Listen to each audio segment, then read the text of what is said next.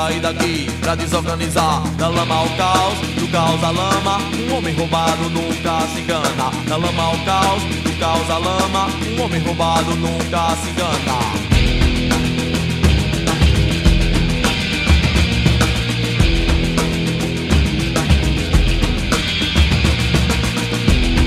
Olá, olá você, seja muito bem-vindo, bem-vinda, bem-vindos a mais um episódio do podcast Cinema em Movimento. Eu sou Pablo Rodrigues, crítico de cinema, criador do canal Cinema em Movimento lá no, no, no YouTube e deste podcast.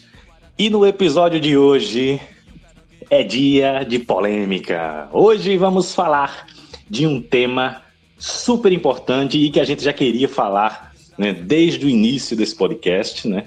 E hoje finalmente chegou a hora para falar sobre cinema e política. Isso mesmo, hoje vamos falar sobre esta relação né, entre cinema e política, né, esse assunto né, tão importante, né, e discutir aqui né, é, como é essa relação entre cinema e política né, ao longo da história da sétima arte. Né, então, um assunto né, que está aí né, dialogando muito né, com os tempos atuais que a gente está aí. Né, e para bater esse papo super rico de hoje, eu estou com convidados super especiais. Estreando no nosso podcast, ele, diretamente de Imbé, no Rio Grande do Sul, Álvaro Nicote. Por favor, meu caro, se apresente. E aí, pessoal, tudo certo? É um prazer estar aqui no podcast do Pablo. Eu te agradeço muito. O tema é, é especial para mim, tem que ver. Ele dialoga com isso, então vou me apresentar. Eu sou Álvaro Nicote, eu sou editor e colunista do site Tem que Ver, um site de cinema, né, cultura, entretenimento e crítica social. Além disso, eu também sou professor, sou pesquisador, né, tenho formação em ciências da natureza e história e também sou mestre em desenvolvimento regional. E estou aqui para nós dialogar bastante sobre cinema e política. E temos outra colunista do Tem que Ver aqui conosco, diretamente de Campos dos Goitacazes, ela, Stephanie Henriques. Olá, caros ouvintes do Cinema em Movimento, né? Primeiro, eu gostaria de agradecer ao Pablo, né, pelo convite de estar aqui novamente. Num papo que o Pablo falou que ele é meio polêmico, mas eu, eu, eu, eu acredito que vai ser menos polêmico do que foi o Tribunal Cinéfilo sobre filmes subestimados. Bom, é, como o Pablo já disse, meu nome é Stephanie Henriques, eu sou graduanda em História pela Universidade Federal Fluminense. Atualmente tenho uma bolsa de pesquisa, né, onde eu estudo a relação dos Estados Unidos e a América Latina durante o período de crise do sistema mundo. E nas horas vagas, né, eu estudo e escrevo sobre cinema, né? E aí vocês podem me acompanhar, por exemplo, através do Cinema Levou, ou no site do Tem Que Ver, né? Que vou fazer o Merchan novamente, que é um site maravilhoso, com matérias maravilhosas de grandes né, críticos de cinema, inclusive o Pablo. Muito bem, muito bem. Inclusive, né, acompanhem a página da Esther lá no Instagram, né, o, o, o, o, o Cinema Levou, né, que inclusive a, acabou de encerrar um especial maravilhoso sobre filmes brasileiros censurados durante a ditadura militar. Né? Então, super recomendo o trabalho da Esther. E, né, ele, o nosso digníssimo Felipe de Souza, diretamente de Itaguaí, no Rio de Janeiro. Favor, meu caro. Olá, olá. Vai ser ótimo o bate-papo de hoje, né? Já que temos ótimas companhias como a Stephanie e o Alpro, pessoas super gabaritadas no tema. Então não tem nem o que dizer. Vamos logo começar a conversa. E se você ainda não conhece o Cinema em Movimento, vai lá no YouTube, se inscreve no canal, curte os vídeos, compartilha e também acompanha lá no Instagram, arroba Cinema em Movimento 7, onde eu sempre estou postando coisas relacionadas a cinema. E este podcast também, nosso podcast quinzenal do Cinema em Movimento, né? Sempre aí com temas né, muito ricos, né? E a gente faz com muito carinho, muita dedicação. Beleza? Vamos nessa falar de cinema e política em mais um episódio do podcast Cinema em Movimento. O tempo tá matador.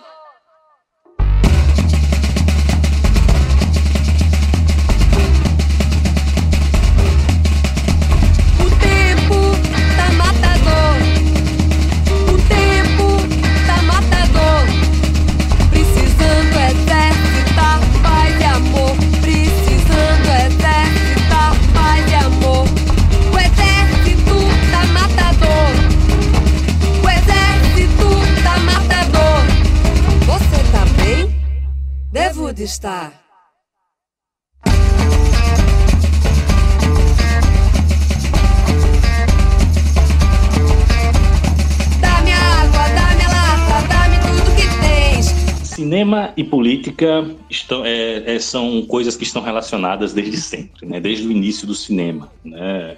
Uh, na verdade, toda a arte é política, né? porque a arte ela, ela é uma forma estética de expressão né, da, da, subjetividade humana, né, e essa subjetividade ela é carregada, essa, é, essa visão de mundo dos artistas, né, a subjetividade, né, ela é carregada de política, ela é carregada de visões ideológicas de mundo, né, visões essas que falam né, de, de, política, né?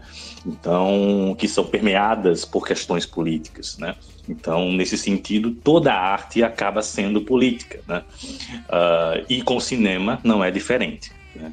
Só que é, com o cinema essa, essa relação se deu de uma forma muito específica, né, que a gente vai comentar aqui. Mas antes disso, eu acho que é importante a gente né, explicar para quem está nos ouvindo, né, quando a gente fala sobre política, né, que tipo de política é essa que a gente está falando, né? Porque a gente não está falando sobre necessariamente política partidária, né? Embora ela faça parte, né? Mas a gente está falando de política num, de uma forma muito mais ampla, né? Hoje nós vamos conversar um pouco de cinema e política, né? Mas entender um pouco eu acho interessante mesmo, nós, uh, afinal de contas, o que, que é o cinema e o que, que é a política, e na verdade, o que, que nós estamos querendo trazer aqui com política, né? Política, normalmente, como tu disse, né? Nós associamos a política partidária, nós a, a partidos políticos, a governos, a prefeitos, a vereadores, mas política é muito mais do que isso. E aí eu gosto muito de, de trazer uh, alguns autores da, da, da educação, como Pedro Demo também, quem vai falar para a gente, né, é, que a política é a relação que eu tenho com o outro. No momento que eu, nós, nós quatro aqui conversando, estamos politicando, estamos fazendo um ato político. Um ato político no momento que eu falo, tu escuta, aquilo entra para ti, tu vai fazer alguma interpretação e aquilo, bem ou mal, vai modificar um pouco na tua vida. Nem que seja uma vírgula mas aquilo fica, né? O que eu estou falando seria o mundo dos sentidos e vai para o mundo das tuas ideias. E no momento que está no mundo das tuas ideias, tu vai fazer isso, essa ideia dar sentido a partir de uma ação tua do que tu absorveu da minha fala. Então, política seria basicamente um ato entre é um ato humano, né? De nós agirmos em grupo, duas pessoas ou mais conversando.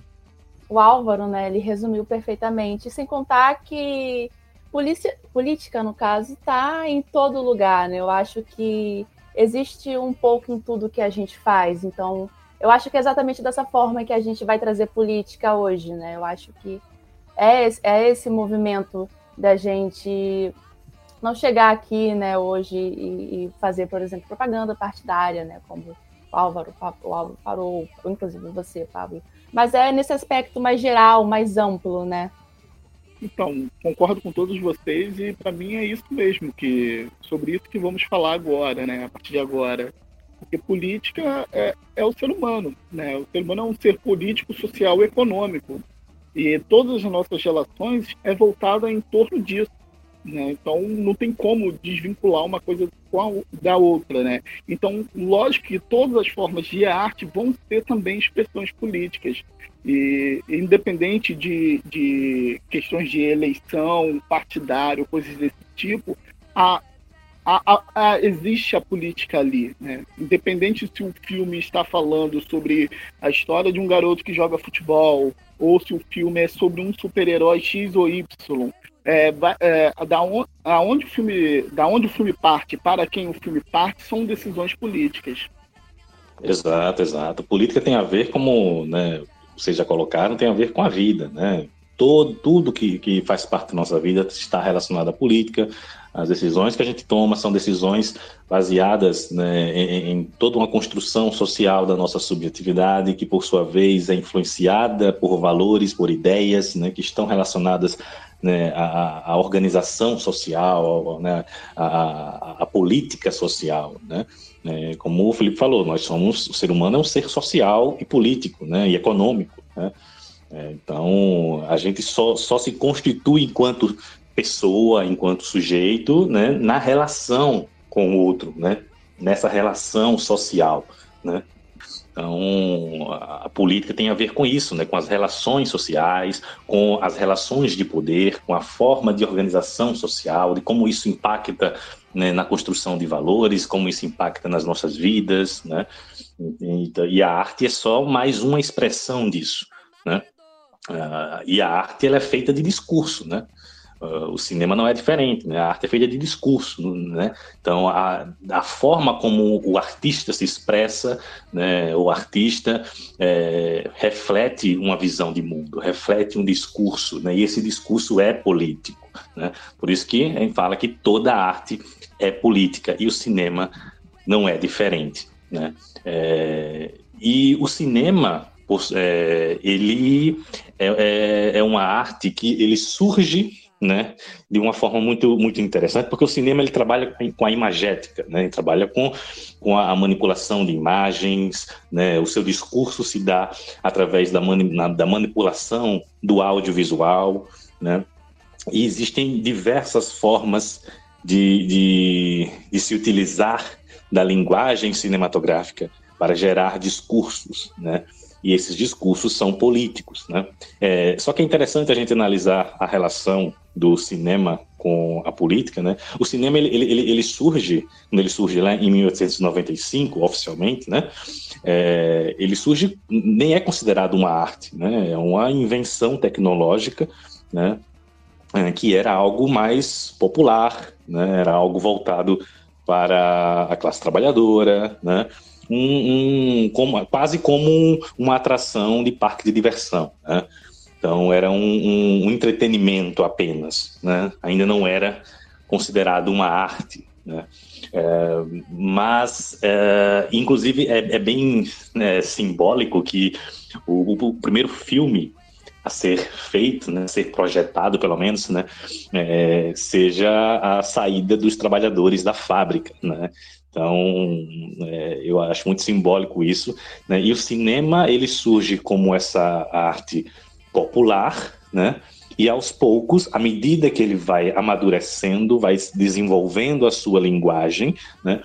Ele vai sendo, aos poucos, é, apropriado né, por outras classes, né? E cada vez mais se afastando né, é, das classes mais populares, né? Então, é um movimento que eu acho bem, bem é, interessante e sintomático né, da gente analisar com relação ao desenvolvimento da, da, do, do, cinema, né?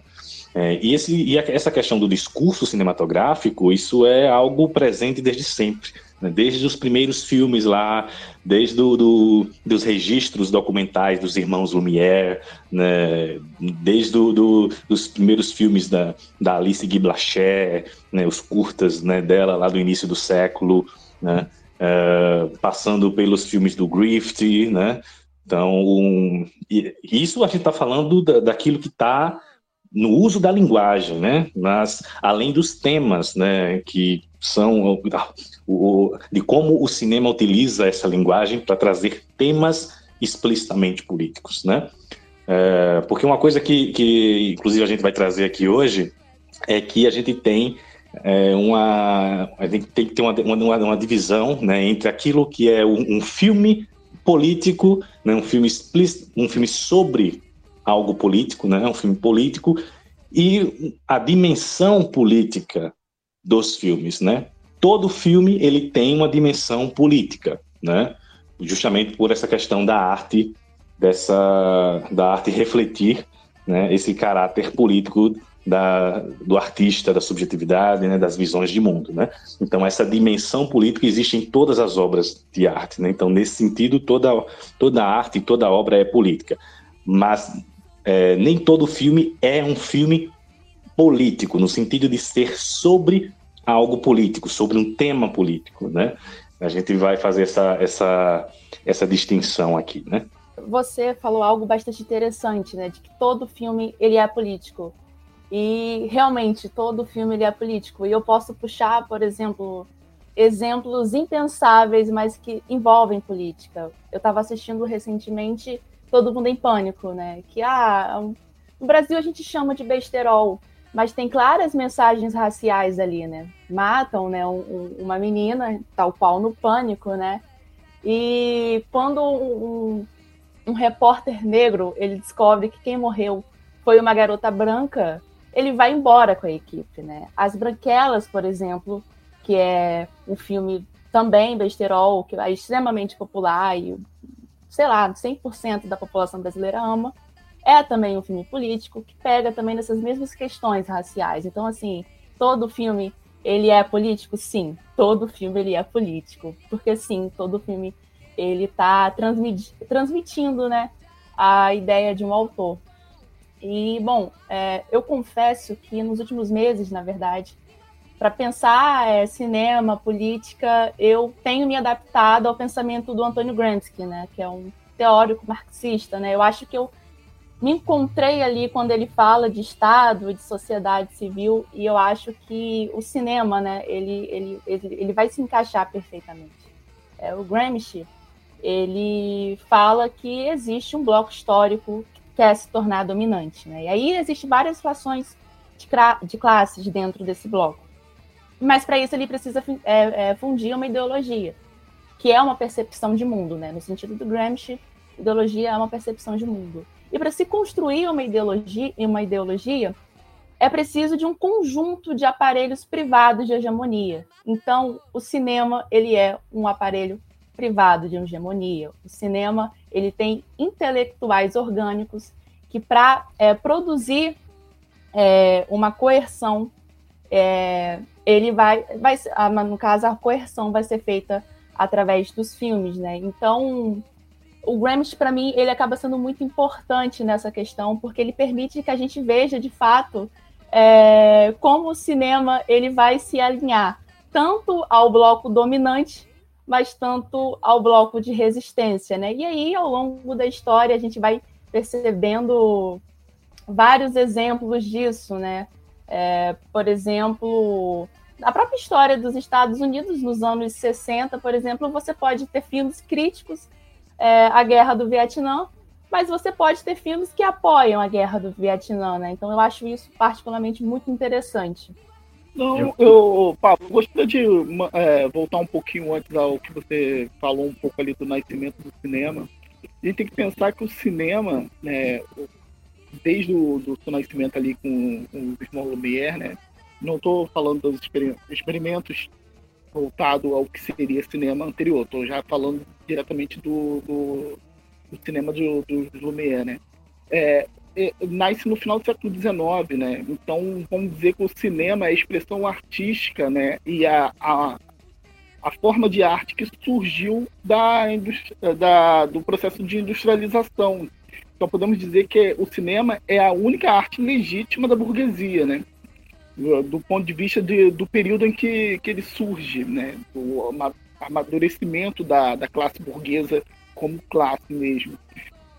Então podemos dizer que o cinema é em si a arte legítima da burguesia, mas o artista ele é fruto da classe burguesa, então ele tem traz em si as contradições. Por isso vamos é, vamos vamos ter filmes, obviamente, que que são da ideologia dominante, mas vamos, vamos ter filmes que vão questionar a ideologia dominante, assim como a gente já, já, já colocou da, da própria contradição que existe, né? E vai ter filmes que vão para um lado e vai ter filmes que vão para o outro, né? Porque a própria classe proletária, ele também é fruto da, do, da, da burguesia, né? A burguesia cria a, a, a existência da classe proletária.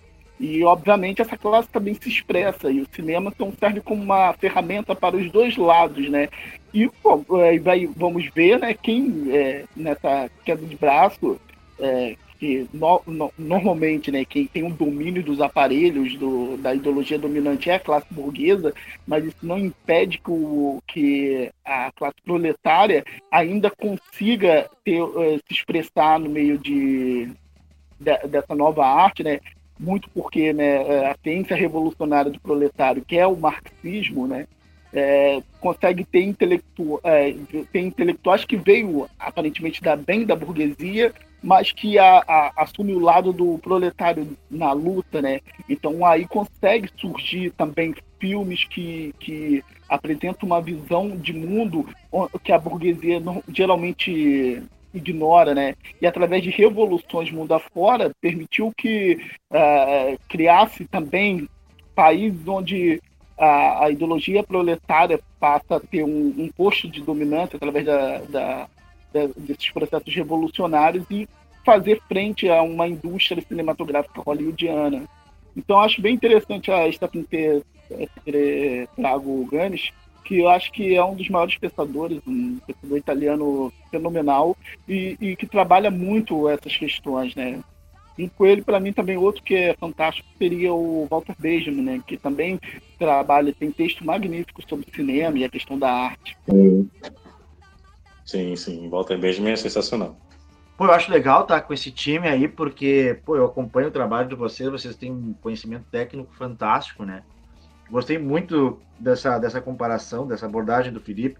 E também achei legal o termo da, das intelectuais orgânicos. Vou tá anotadinho aqui agora, vou começar a usar esse termo, gostei. E o que, o que eu queria dizer aqui, eu só pegando um gancho da, lá do, do que o Pablo falou, da, do, do, do, homem econômico, do, do, homem político, do homem social. Tu sabia que, você sabia que tem uma parte da, da tem alguns autores agora porque sabe que eu também tenho formação em ciência, né? Então eu adoro uh, transitar em áreas assim, tipo eras geológicas, uh, uh, Homo sapiens sapiens, né? Essas questões de espécie. E aí, sabe que nossa espécie é Homo sapiens sapiens. Só que essa, é, essa característica própria da, do, da, da espécie humana de fazer política, alguns autores já estão chamando que nós somos uma espécie não é mais Homo sapiens sapiens, nós somos o homos econômicos, né? Que não vivemos mais no Holoceno, que é a última era uh, uh, geológica nossa, né? Nós, nós somos o homo econômicos que vive no antropoceno, né? Já deixamos uma impressão digital no, na, na, na superfície terrestre, no clima terrestre.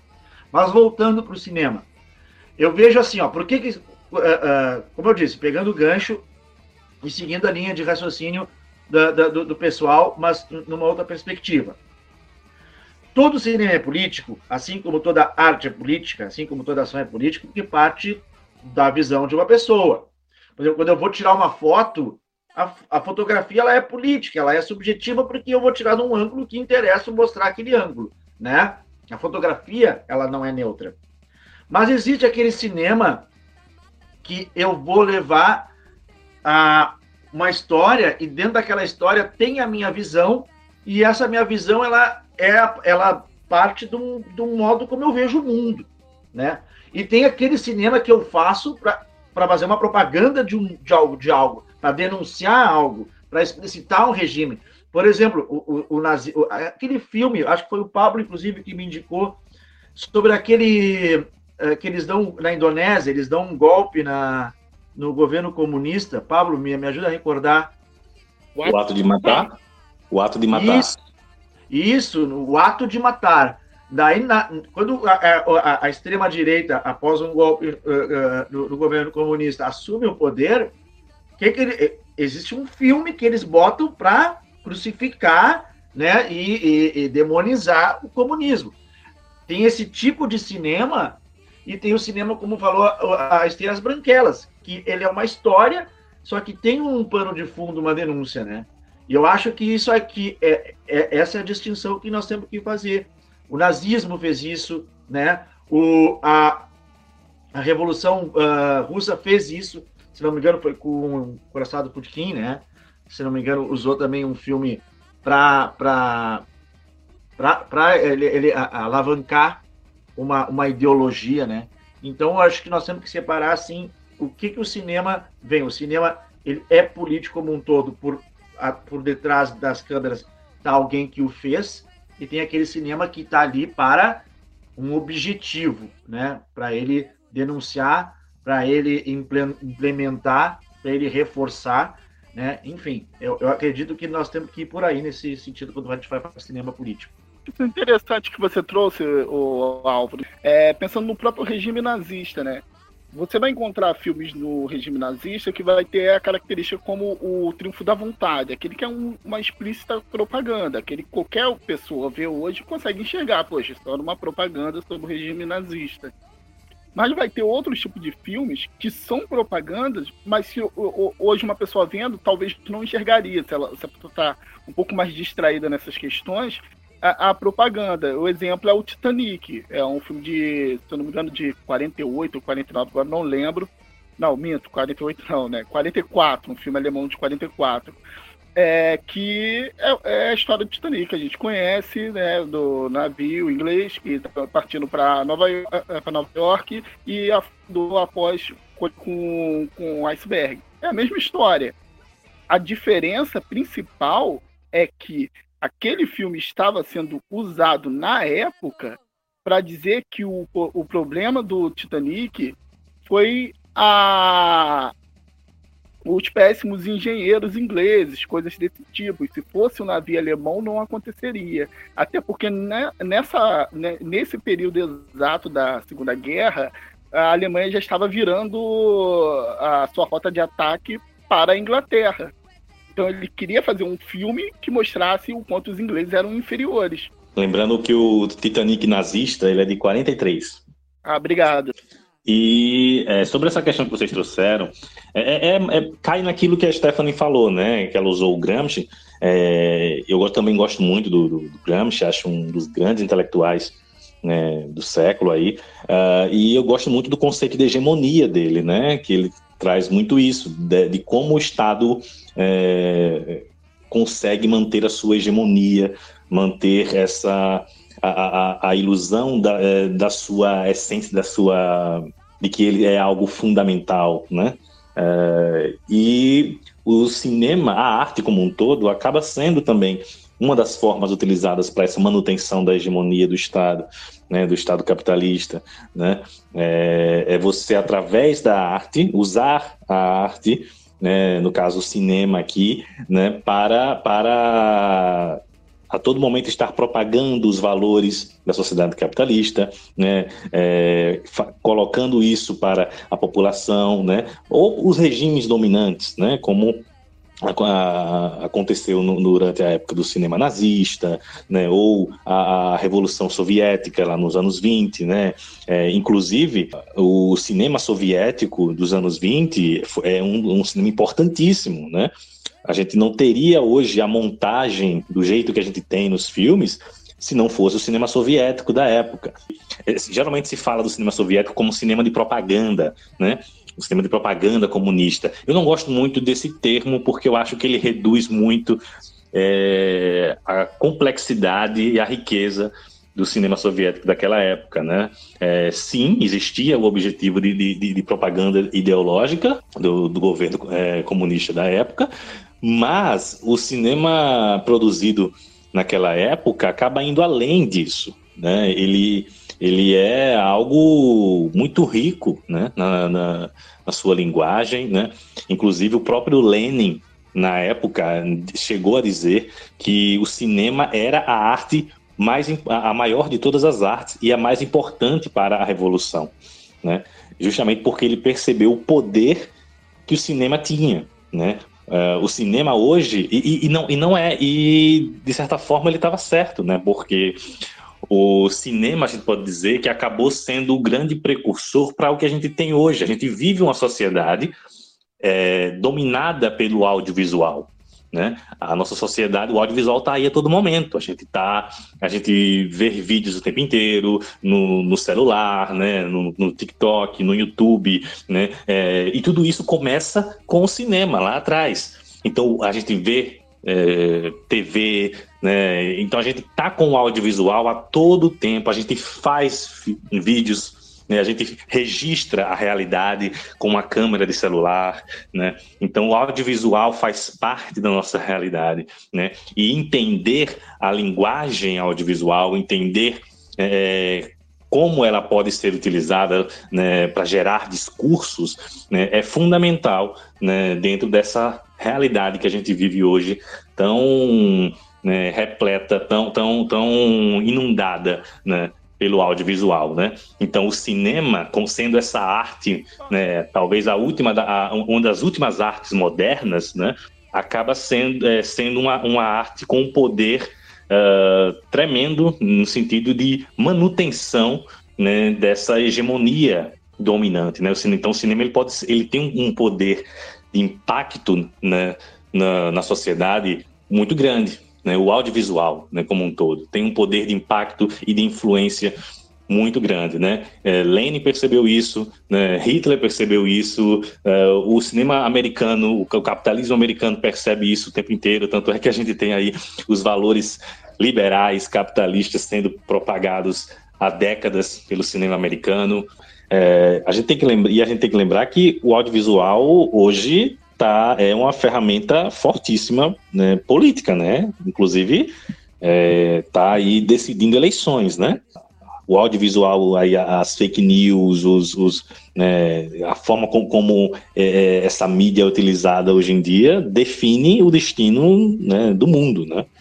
Tá aí, tá aí as manipulações feitas aí né, por, Bolso, por Bolsonaro e companhia, né? Então, é, então, Pablo, eu iria fazer um comentário até você acabou tocando no assunto. Porque, ao, ao, contrário de você, eu não tenho problema nenhum com, com o uso de. Ah, os filmes soviéticos da década de 20 eram filmes de propaganda. Não tenho problema nenhum com isso. Não tenho problema nenhum quando falam, ah, os filmes do realismo socialista eram filmes de propaganda. Não tem. Não tenho problema com isso. Meu problema é quando falam isso e não falam do, dos filmes estadunidenses também serem. Porque Frank Capra para mim é uma, é uma propaganda do, do estilo de vida americano. É só isso que eu vejo dele. São filmes bons? São, mas são filmes de propaganda. Evidentemente são filmes de, de propaganda. Então, o, o, próprio vencedor do Oscar lá, Grande Ilusão, o filme estadunidense do Robert Ross, ele é um filme de propaganda, né? Porque se no meio da Guerra Fria você faz um filme de um analfabeto que lutou contra o status quo para conseguir estudo, se tornou um político influente e logo depois virou a cara para uh, sua classe e se tornou corrupto, é um filme de propaganda. Eles estão querendo dizer que se a classe é, mais pobre conseguir chegar ao poder, vai se tornar tão corrupto como qualquer outro, né? É um filme que até hoje eu escuto gente eh, pegando esse filme para falar assim, tá vendo? Aqui é a história do Lula. Só fazer um comentário a mais, né? Quando você fala de manutenção da hegemonia, né? E a gente vê é, a atuação do aparelho hegemônico que é o cinema e quão estruturado muitas vezes é essa hegemonia, quase completa, dependendo de qual país você está olhando, é, é, perceptível que também os, é claro que existe o pensador, né, que ele vai reformular é, a partir do que o bloco dominante quer, né? Por exemplo, eu acho que o Clint Eastwood é, é um grande intelectual, mas algo muito importante é que começa a ser, ter uma reprodução sem também ser intencional. Você, você apenas, por exemplo, segue a moda, como foi, por exemplo, os filmes da década de 50 dos Estados Unidos, né? Aqueles filmes que valorizavam, né? Aquele modelo de vida americano, teve um intelectual, é, aquilo deu muito certo, né? Aquilo, aquilo se findou e todo mundo começou a reproduzir aqueles valores nos filmes, né? Isso é uma coisa também que a gente deve considerar. E é, e, e é inter... Mas mesmo com esses tipos né, de cinema dominantes, né? Mas uh, os movimentos cinematográficos ao longo da história do cinema, né, eles sempre vinham no sentido de, de, de romper com, com essas lógicas dominantes, né? E, e é interessante que todos os movimentos cinematográficos, todos, absolutamente, né, eram movimentos, movimentos de caráter político, né? desde o expressionismo, passando pelas vanguardas soviéticas, né, pelo realismo francês, o neorrealismo italiano, enfim, chegando a cinema novo, novela vogue, enfim, nova Hollywood, todos eles buscavam mudar a, a forma de se fazer cinema a partir de uma visão política da arte e da realidade. Né? Então, é, não tem como desassociar, como entender o cinema sem entender né, a sua dimensão política, sem entender a sua relação com, com cada contexto histórico, né, político, sócio-histórico. Né? É, eu só queria destacar lá atrás, a gente tem, mesmo sendo uma, uma arte que, que é apropriada, que acaba sendo essa arte da, da, da burguesia, né? mas a gente tem os, os, é, os sabotadores né, da, da indústria, né? é, aqueles artistas que se, utilizaram deste, né, como até o Felipe trouxe, né, que utilizam desse, né, do, do, dos instrumentos dessa arte para né, trazer uma visão contra-hegemônica, né? É, então, é, eu acho que um dos primeiros a fazer isso, né, lá atrás, né, foi o, o Chaplin, né, que não vinha da burguesia, né, vinha justamente da classe da, da classe operária, né, é, das ruas, inclusive, né? E acabou trazendo essa visão da classe operária, a visão dessa outra realidade que não chegava ao cinema naquela época, né? Acabou, acho, acho que foi um dos primeiros a fazer esse movimento contra-hegemônico né, no, no cinema. Eu queria uh, comentar uma coisa que eu achei muito legal, sabe? Essa questão, assim, tu trouxe bem uh, a, a, evolução do cinema, uh, esses movimentos, uh, eu acrescentaria que não são, não é só políticos, eles são políticos ideológicos, por toda a arte ser já política, né? Então, eu acrescentaria esse termo, porque também, quando a gente pega, e o Felipe trouxe ali a questão do, do, do cinema estadunidense também ser uma propaganda do estilo de vida, vocês nem sabem. Eu pego e adoro usar muito o cinema dentro de sala de aula, né? Para quem está me ouvindo, eu sou professor da rede pública aqui do estado do Rio Grande do Sul, dou aula para duas escolas e eu passo muito filme, né? E aí eu estou fazendo um dos projetos que eu estou fazendo lá na escola é sobre Uh, eu pego, peguei três eu, na aula de física. Dou, eh, numa das escolas eu dou física e em outra eu dou dando física, uh, química e biologia. Só que como eu sou da área das ciências da natureza, né, na, na escola que eu estou lá dentro, eu peguei e, e resolvi uma, fazer uma atividade interdisciplinar. E aí eu pego o eixo astronomia, eixo planeta Terra e eixo organismos vivos. Aí o estudante se organiza em grupo e ele tem que fazer um trabalho. Normalmente eu incentivo a fazer um audiovisual, mas pode fazer uma maquete, pode fazer um, um livro de ficção científica. E eu trago temas, né, para além de trazer conteúdos, eu trago temas a, a, abordando a nossa realidade atual para eles se inspirarem a fazer esse trabalho. E hoje eu passei Guerra dos Mundos né? Vocês sabem, Guerra dos Mundos do Spielberg, do, baseado no livro, né, da, do ataque dos tripods para no, no, que matam mais de um bilhão de, de, de, pessoas, que lá no final, né, vou dar um spoiler aqui, são derrotados por, por, por um vírus, né, o ser humano não consegue. Só que uma cena me chamou a atenção só para ilustrar o que o Felipe trouxe, a ST também comentou sobre isso e o Pablo também. Quando é, é, os tripods saem, já começam a matar, e o, e o, e o, e o filho, o adolescente, pergunta pro Tom Cruise, né, o pai, o que que tá acontecendo? Me fala! E aí o Tom Cruise diz, um monte de raio levantou um tripod gigantesco começou a matar todo mundo. Aí ele, ah, são, são, são os russos? São, são, são terroristas? São, são os europeus? Eu não tinha parado para pensar antes nas outras quatro vezes que eu vi. Hoje, com a realidade atual, eu vi aquele guri sendo bombardeado na escola como tendo inimigos fora dos Estados Unidos, a Europa, os russos e os terroristas, né? Mostrando assim, implicitamente, o que, que se dá na escola para aquele agorizado. Não sei se eu me fiz entender. Sim, sim, com certeza.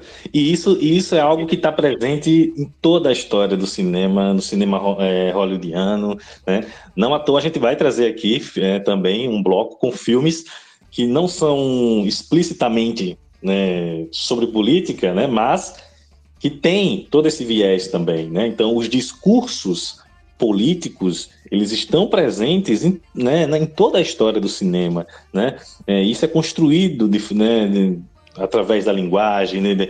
Então, isso é presente em toda a história do cinema, porque o cinema, como toda arte, ele é, é, é, é apropriado pela, pela, pela classe dominante, é utilizado como ferramenta né, propagadora de discursos, né? E, e, isso leva a uma outra questão, né? Que a gente não pode deixar de, de falar também. Por ser um, um é, como toda arte, né? O, ela vai refletir o, os valores e a visão de mundo da classe dominante que a utiliza, né? E é por isso que, ao, que a gente é, de, demorou tanto né, na história do cinema para ter é, uma representatividade maior né, de certos é, grupos sociais, né, uma, a, a, gente tem uma representatividade maior de mulheres, né, a gente tem pouquíssimas mulheres diretoras conhecidas na história, né, a, a representatividade das pessoas pretas, né, da, das pessoas LGBTQIAP+, né, então, porque ao longo da história né, o, o cinema foi produzido, né, os meios de produção do cinema, né, os meios de produção do audiovisual estiveram né, na, é, com a classe dominante. Né? Então, por isso que é tão importante hoje a gente discutir representatividade na arte, a gente discutir a, a, a acessibilidade da arte e não apenas a acessibilidade em ter acesso às obras, mas ter acesso aos meios de produção dessas obras, né, a, a, a, as formas de se produzir arte, né? Então, é fundamental esse debate hoje, hoje para que a gente possa, né, digamos, desaburguesar a, a, o cinema, para que a gente possa se apropriar também né, da arte né, e evitar que ela seja uma arte alienada, né, uma arte onde as pessoas não se enxerguem. Né. Por isso que é tão importante a gente ter hoje é, filmes com, com, com, representatividade, como a gente teve é, recentemente aí o filme A Mulher Rei, né, que está fazendo o maior sucesso, filme de super-herói é, como Pantera Negra, né, um super-herói preto, né, coisa que a gente né, não via, né, então ter mais mulheres produzindo, dirigindo, né, pessoas LGBTQIAP+, né, então são, são questões fundamentais da gente estar tá trazendo, né, e como o Álvaro já demonstrou aí no exemplo dele, a gente está popularizando também o cinema, né? É, trazendo a, a, as origens, vamos, vamos trazer o cinema de volta né, às pessoas, ao povo, à classe trabalhadora. Né? Então, levar para as escolas, né, levar para popula a população. Né? Eu acho que é algo fundamental da gente discutir. O Álvaro, isso que você trouxe do, Guerra dos Mundos, acho bastante interessante. Porque eu sempre penso no Spielberg, é, é, olha como é, é, interessante pensar política e cinema ao mesmo tempo. Senão a gente não entende algumas coisas que vão passar até de forma sutil. O Spielberg ele é famoso pelos seus alienígenas bonzinhos, né? Lá na década de 70 ele faz o Contato Imediato Terceiro Grau, que é um filme maravilhoso, eu considero até o seu melhor. E o que temos, o que temos ali é um contato alienígena amistoso, né? Pelo contrário, quem estava até colocando a situação até com certo risco seria o exército estadunidense. Depois vamos ter o ET, a mesma coisa, né? A, a, o, o, ato de violência parte da Terra. Mas depois do 11 de setembro, o primeiro alienígena que o, que o, que o Spielberg vem fazer vai ser o Guerra dos Mundos, onde a ameaça é de fora, é externa aos Estados Unidos. Uhum. Sim, sim, bem lembrado. É, sobre a, a, gente falou sobre essa questão do discurso, né, da, da forma como a linguagem da, do cinema é utilizada para reforçar discursos, né? É, eu, eu, queria dar um exemplo ali no, do, do movimento da, da, vanguarda soviética, né? Ali nos anos 20, né? Os filmes do, do, do da vanguarda soviética, os filmes soviéticos ali, né, que tinham essa, essa, esse objetivo de serem filmes né, que propagassem a ideologia comunista, né? E é interessante porque é, esse movimento revolucionou o cinema na época, né? Revolucionou principalmente no quesito da montagem, né? Mas não apenas isso, né? É, e é interessante como é, eu acho que a vanguarda soviética é um grande exemplo de como uma ideologia é, é incorporada à linguagem artística, né? Porque os cineastas soviéticos daquela época é, e eram cineastas que estavam eles vieram de, da grande fome da, da, da, União Soviética daquela época que vivenciou ali no início dos anos 20 né estavam numa situação precária e mesmo assim, se motivaram a fazer cinema, né? Então, a União Soviética, no início dos anos 20, estava numa situação né, muito precária, né, muito ruim, assim, por vinda dessa grande fome que ocorreu ali no final da década de 10 e início dos anos 20. É, e esses cineastas, eles, eles não apenas fazem cinema, mas eles pensam o cinema, eles se tornam pensadores né, é, intelectuais do cinema e eles é, incorporam, é, eles traduzem para a linguagem do cinema a é, teoria marxista. Né? Eles incorporam a, a, a, a, teoria marxista à linguagem de cinema, às técnicas cinematográficas. Né? Isso é, é, é, é muito interessante né, para a gente perceber esse uso da ideologia é, não apenas no conteúdo dos filmes, não apenas na, nas histórias que estão sendo contadas, né? mas a vanguarda soviética consegue fazer isso né, com a linguagem, com a, a, a estética, com a forma. Né? Assim como tinha feito o, o, expressionismo, né? E mais para frente a gente vai ter ali a, a, o neorrealismo italiano, que também é, com a influência do marxismo vai trazer para a forma dos filmes uh, essa visão política, né, que vai influenciar nas técnicas que vão ser utilizadas, nas escolhas estéticas que vão ser feitas, né, é, da mesma forma que o cinema nazista, né, que a, a, visão ideológica é quem embasa a, a, a forma, né, a estética, né, a linguagem que vai ser utilizada ali.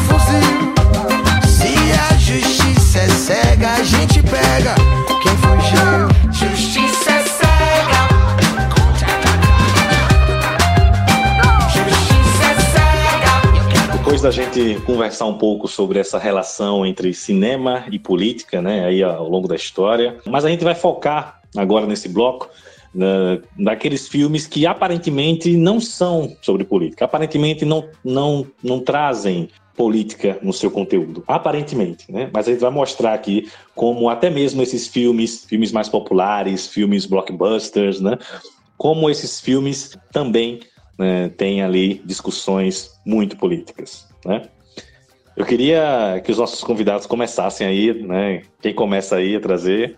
É, então, um filme que talvez choque, eu tenho certeza que vai chocar provavelmente todo mundo que está ouvindo, é o Forrest Gump, de 94, né? Um filme que aparentemente eu gosto, não, assim, eu sempre gostei de Forrest Gump, eu nunca vi nada demais, até que eu comecei a cursar história e percebi que, infelizmente, ele é um filme extremamente conservador.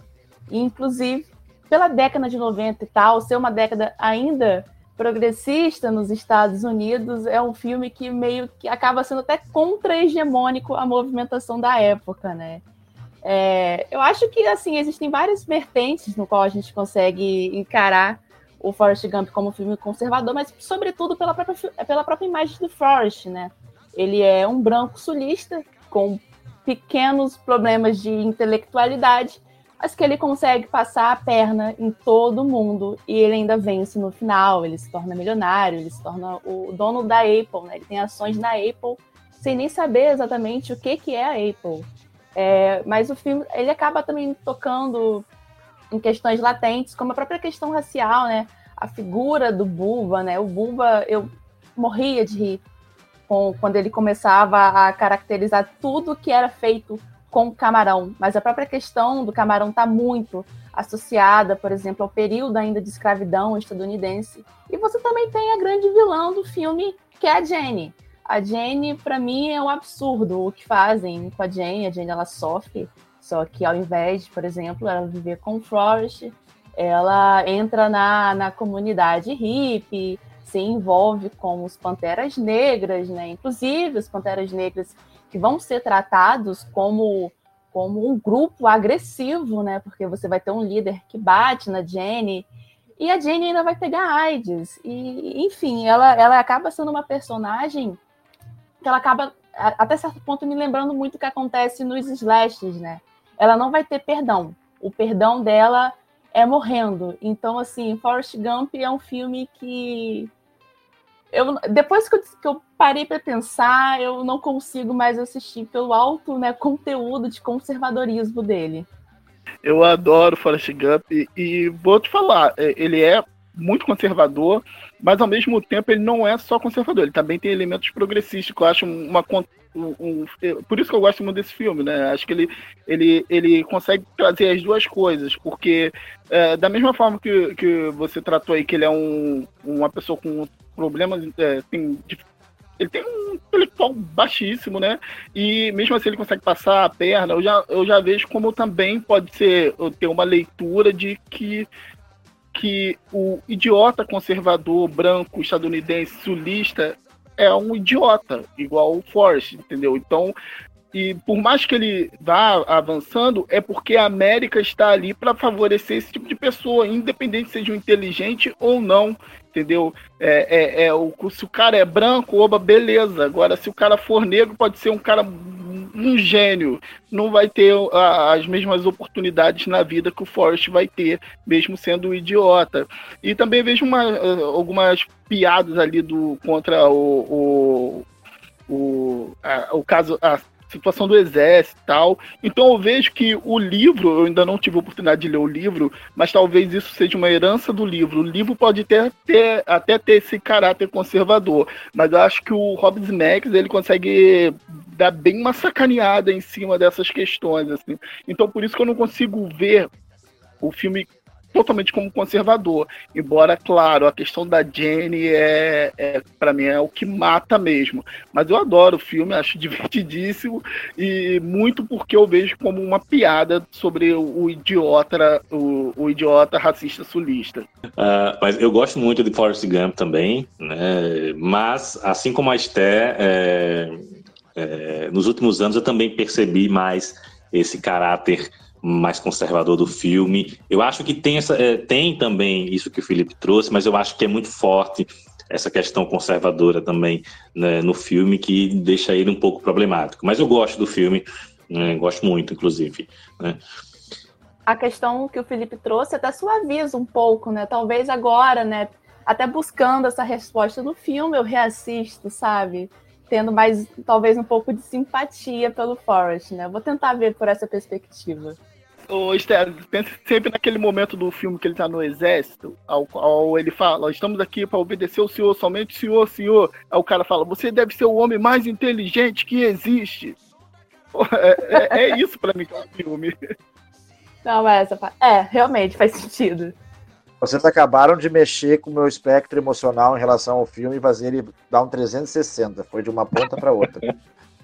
A Estê pegou e me derrubou lá embaixo, né? Me deu uma rasteira pelo contrapé. Aí o Felipe tentou me erguer um pouco, né? O Pablo baixou mais um pouco.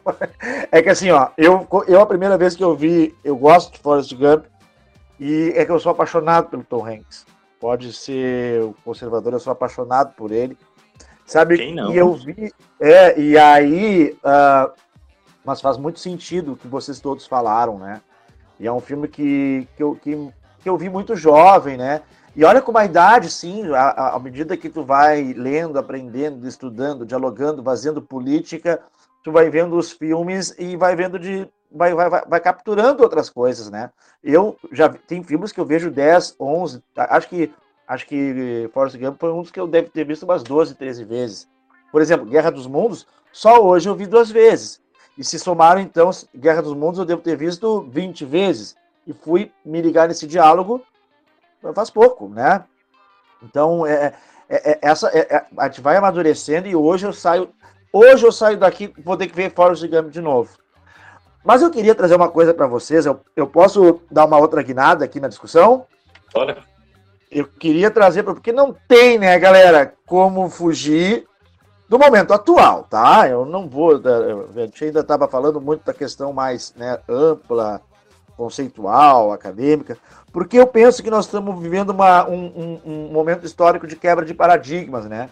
Nós estávamos comentando esses dias lá uh, na escola uh, que a década que nós estamos vivendo é muito parecida uh, com a década de 30 do século passado, né? Com a ascensão de fascismo, nazismo, extrema-direita, claro, dentro de, uma outra, de um outro contexto, né? De uma outra realidade, com tecnologias, enfim. E eu estava assistindo né, nós estamos num pré-guerra, alguns já dizem que nós estamos numa pré-guerra mundial, assim como na década de 30, né, tá o caldeirão a Europa, tá um caldeirão a, a, a, a guerra uh, Ucrânia e Rússia, que não é bem Ucrânia e Rússia, né, é, é Ocidente versus uh, coligação Rússia, China, né, e, e, e Índia, mas uh, e o Ocidente tem uma liderança também agora, então tudo, tudo, tudo se configura para um momento muito, muito ímpar da história, né? E que ela pode se repetir em outras proporções na década de 30 e 40. Mas aí me remete, sabe que filme, galera? Star Wars Episódio 3. Porque o Star Wars, é a cada, a cada saga, é uma mudança de paradigma, né? Às vezes a gente vive o Império, e aí no final da saga se derruba e vira uma democracia. Ou a gente está num momento democrático e no final do terceiro filme da teologia se transforma no império. Né? São momentos. E aí o episódio 3, eu quero trazer uma cena para vocês, porque o, o Anakin ele começa a se corromper a partir de uma tentativa de tentarem corromper ele. Né?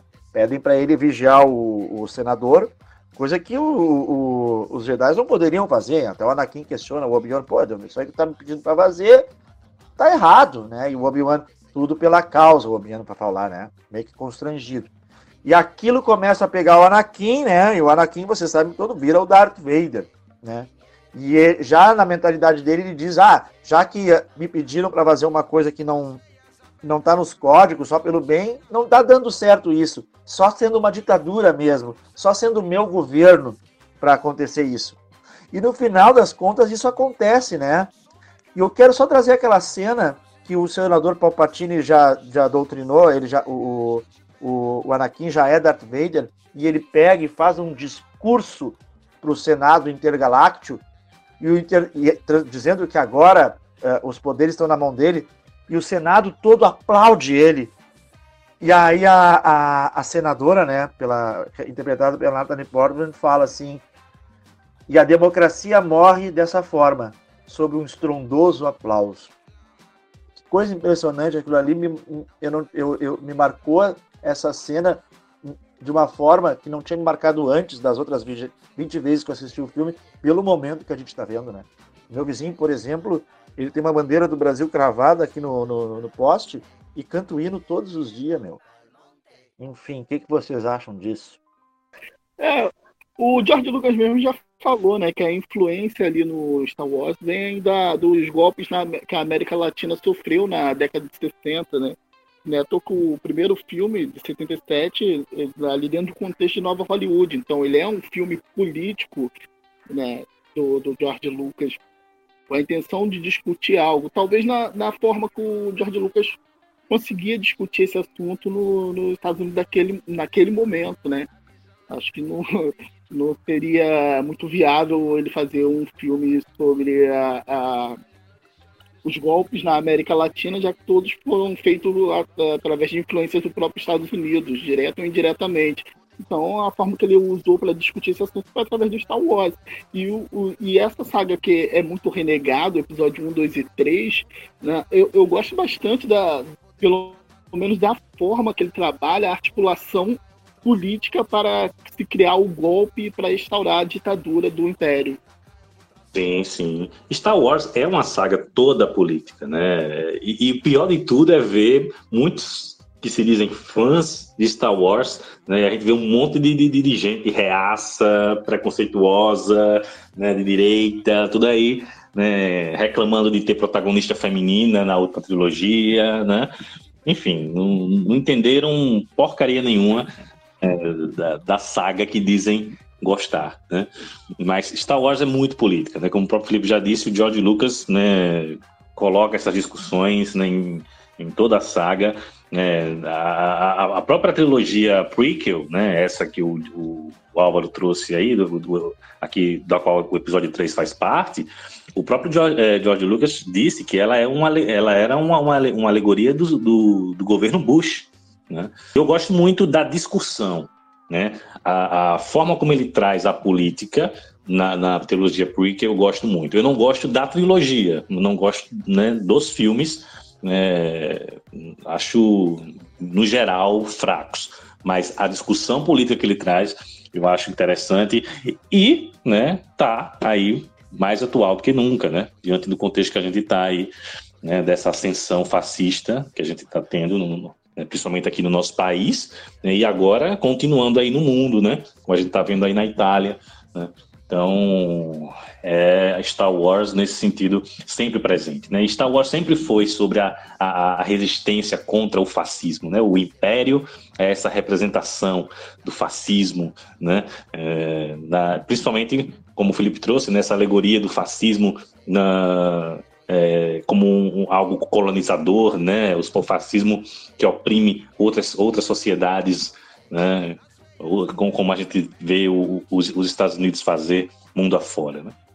Eu, eu acho interessante também, mas é, é que ele explica também o porquê da ascensão do fascismo, entendeu? Ascensão do império, no caso lá do Star Wars. Porque uh, uh, essa questão de ter o bem e o mal, esse discurso é fascista. Não existe bem e mal. Existem pessoas com índole ruim, entendeu? Não existe um, mal, um malvado. Bolsonaro, por exemplo, no caso do Brasil, é uma pessoa de índole ruim. Ele não é um Darth Vader. Ele não é um Sauron, né? E o que que acontece que eu acho muito interessante que o, que o, que o, que o Star Wars traz? E, por exemplo, vai trazer é, é, é, em, em, em, ficções científicas, onde também se travam, né, entre aspas, esse bem e o mal. É que o, o bom dá motivos, entendeu? Entre aspas. Como é que eu posso te explicar? O, o, o, o Anakin não, não. Olha o Obi-Wan, quando o Obi-Wan pede uma coisa que. O Obi-Wan pede aquilo constrangido pro, pro, pro Anakin. E o Anakin já tem todo um, um, um problema, porque uma coisa tem as, existem as questões políticas, institucionais e sociais. E outra coisa, existem os sentimentos individuais humanos.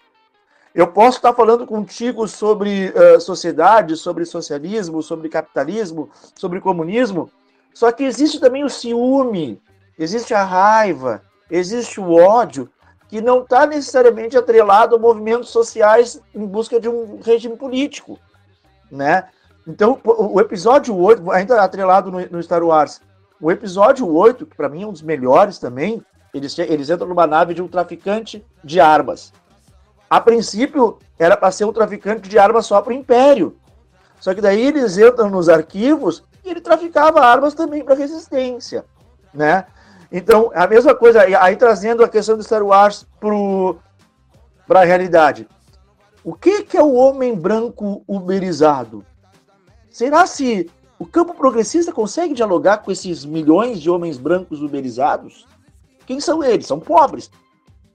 A gente consegue dialogar com esses caras? Pois é, pois é. Felipe, o que é que tu traz aí? Eu vou pegar o, o que o Álvaro trouxe agora e falou sobre a questão do, do, da uberização do trabalho, né? E vou falar de uma das pessoas mais precarizadas, de um dos filmes que trata sobre uma das pessoas mais precarizadas dos Estados Unidos, que é o Homem-Aranha 2, né? Porque o, o cara, além de salvar, além de ficar salvando Nova York, o cara tem um trabalho de merda. Ele tem que estudar numa universidade privada e pagar aluguel. Então ele vive na merda o tempo todo. É um filme que mostra a situação da classe trabalhadora.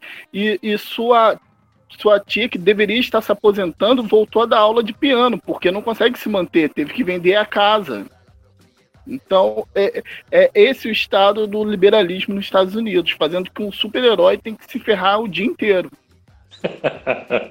e, e, depois a Marvel, o MCU, né, vai pegar o personagem e vai transformar ele no, no, num cara que mantém esse, esse, esse status quo né, liberal, né? Com o Homem-Aranha é. do Tom Holland, né?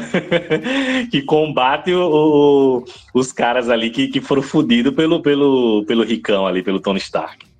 É, os maiores inimigos do Homem-Aranha, quer dizer, o maior inimigo do, do Homem-Aranha é o capitalismo, né? Seja na criação dos seus vilões, que é, que é a indústria, que praticamente faz, né? É, com a desculpa de criar é, é, equipamentos militares de alta tecnologia, está sempre criando um novo vilão pro, pro Homem-Aranha, sem contar o capitalismo de todos os dias, né? Que o cara, além de se ferrar todo para conseguir sobreviver, muitas vezes não tem nem o que comer, né? A vizinha é tão precarizado quanto ele que ainda tem que ceder um, um, um prato de comida às vezes. Foi questionado sobre o novo Homem-Aranha do, do Tom Holland, né? Agora, talvez, né? Talvez ele fique pobre, né? Que ele perdeu a tia May e estava vivendo uma situação de crise. Mas é interessante, porque eu não sou muito fã do Homem-Aranha, entendeu? Não vejo muito filme de herói, mas acabou sendo interessante pra mim, que eu nunca pensei. É, acho que esse, esse Homem-Aranha 2 é do Sam Raimi, não é? Isso. É, assim, faz anos que eu não vi, e agora, sabe, deu um boom, um boom na minha cabeça, que eu nunca tinha parado para pensar nisso. Inclusive, um dos melhores filmes de super-herói já feito. Bom, é, eu ia trazer aqui outro super-herói, né? Mas como a gente já falou muito sobre ele, né? Que é o Batman. Inclusive fizemos um episódio sobre ele esse ano. Eu vou trazer aqui algo que vai tocar fundo no coração da nossa amiga Esther, que é Crepúsculo. Vou me embora, tchau. Oi, Stefano, você gosta ou não gosta?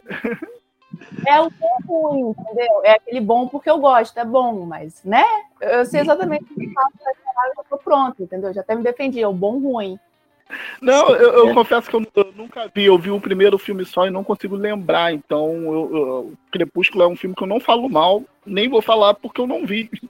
É, porque o primeiro é o único filme bom, entendeu? Como iniciar a saga Crepúsculo? Vejo o primeiro e só vejo o primeiro. Não precisa ver o resto. Não, mas vamos, vamos falar aqui, vamos falar aqui né, da saga Crepúsculo, né? Essa saga maravilhosa, né? Só que não.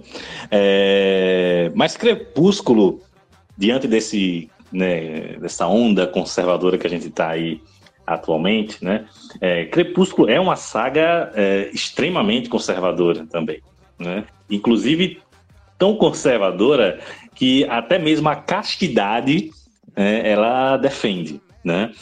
O par romântico, né, do Edward, né, e da Bella, né, eles, né, eles, eles não podem né, se relacionar, eles não podem ter é, é relações, né? A, a, todo momento, né, ela tem que estar tá reprimindo o seu desejo, né?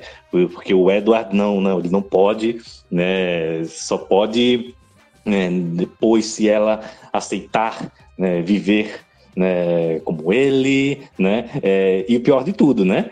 Além de ser algo conservador, também é uma saga machista, né? Porque a personagem tem que abdicar de toda a sua vida, né? De todas as suas relações, né? Para viver né, com o cara e do jeito que ele quer, né? É, então abdica, inclusive, da sua família, de tudo, de todos, né? Para poder fazer a vontade do homem, né? Então, Crepúsculo é aquela saga, né? Que encantou né, uma geração de jovens né, né com esta ideologia super, né, super progressista. Né? eu vou ajudar a falar mal, trabalho. entendeu? Do, do filme que eu gosto. Tristeza. Não, mas é isso. Eu acho que quando você está vendo um filme, você tem que reconhecer exatamente de qual ponto de vista ele está partindo, né? Então, é claro que ele é um filme extremamente conservador, não, não vou negar, mas eu vou reforçar o conservadorismo, que é existe um personagem também, um vampiro, o Jasper. E assim, ela poderia, a, a autora, a Stephanie Meyer, inclusive minha parceira, né, aparentemente pelo nome, ela poderia contar, né, o Jasper ele, ele é da Guerra Civil, ele vive o período de Guerra Civil americana.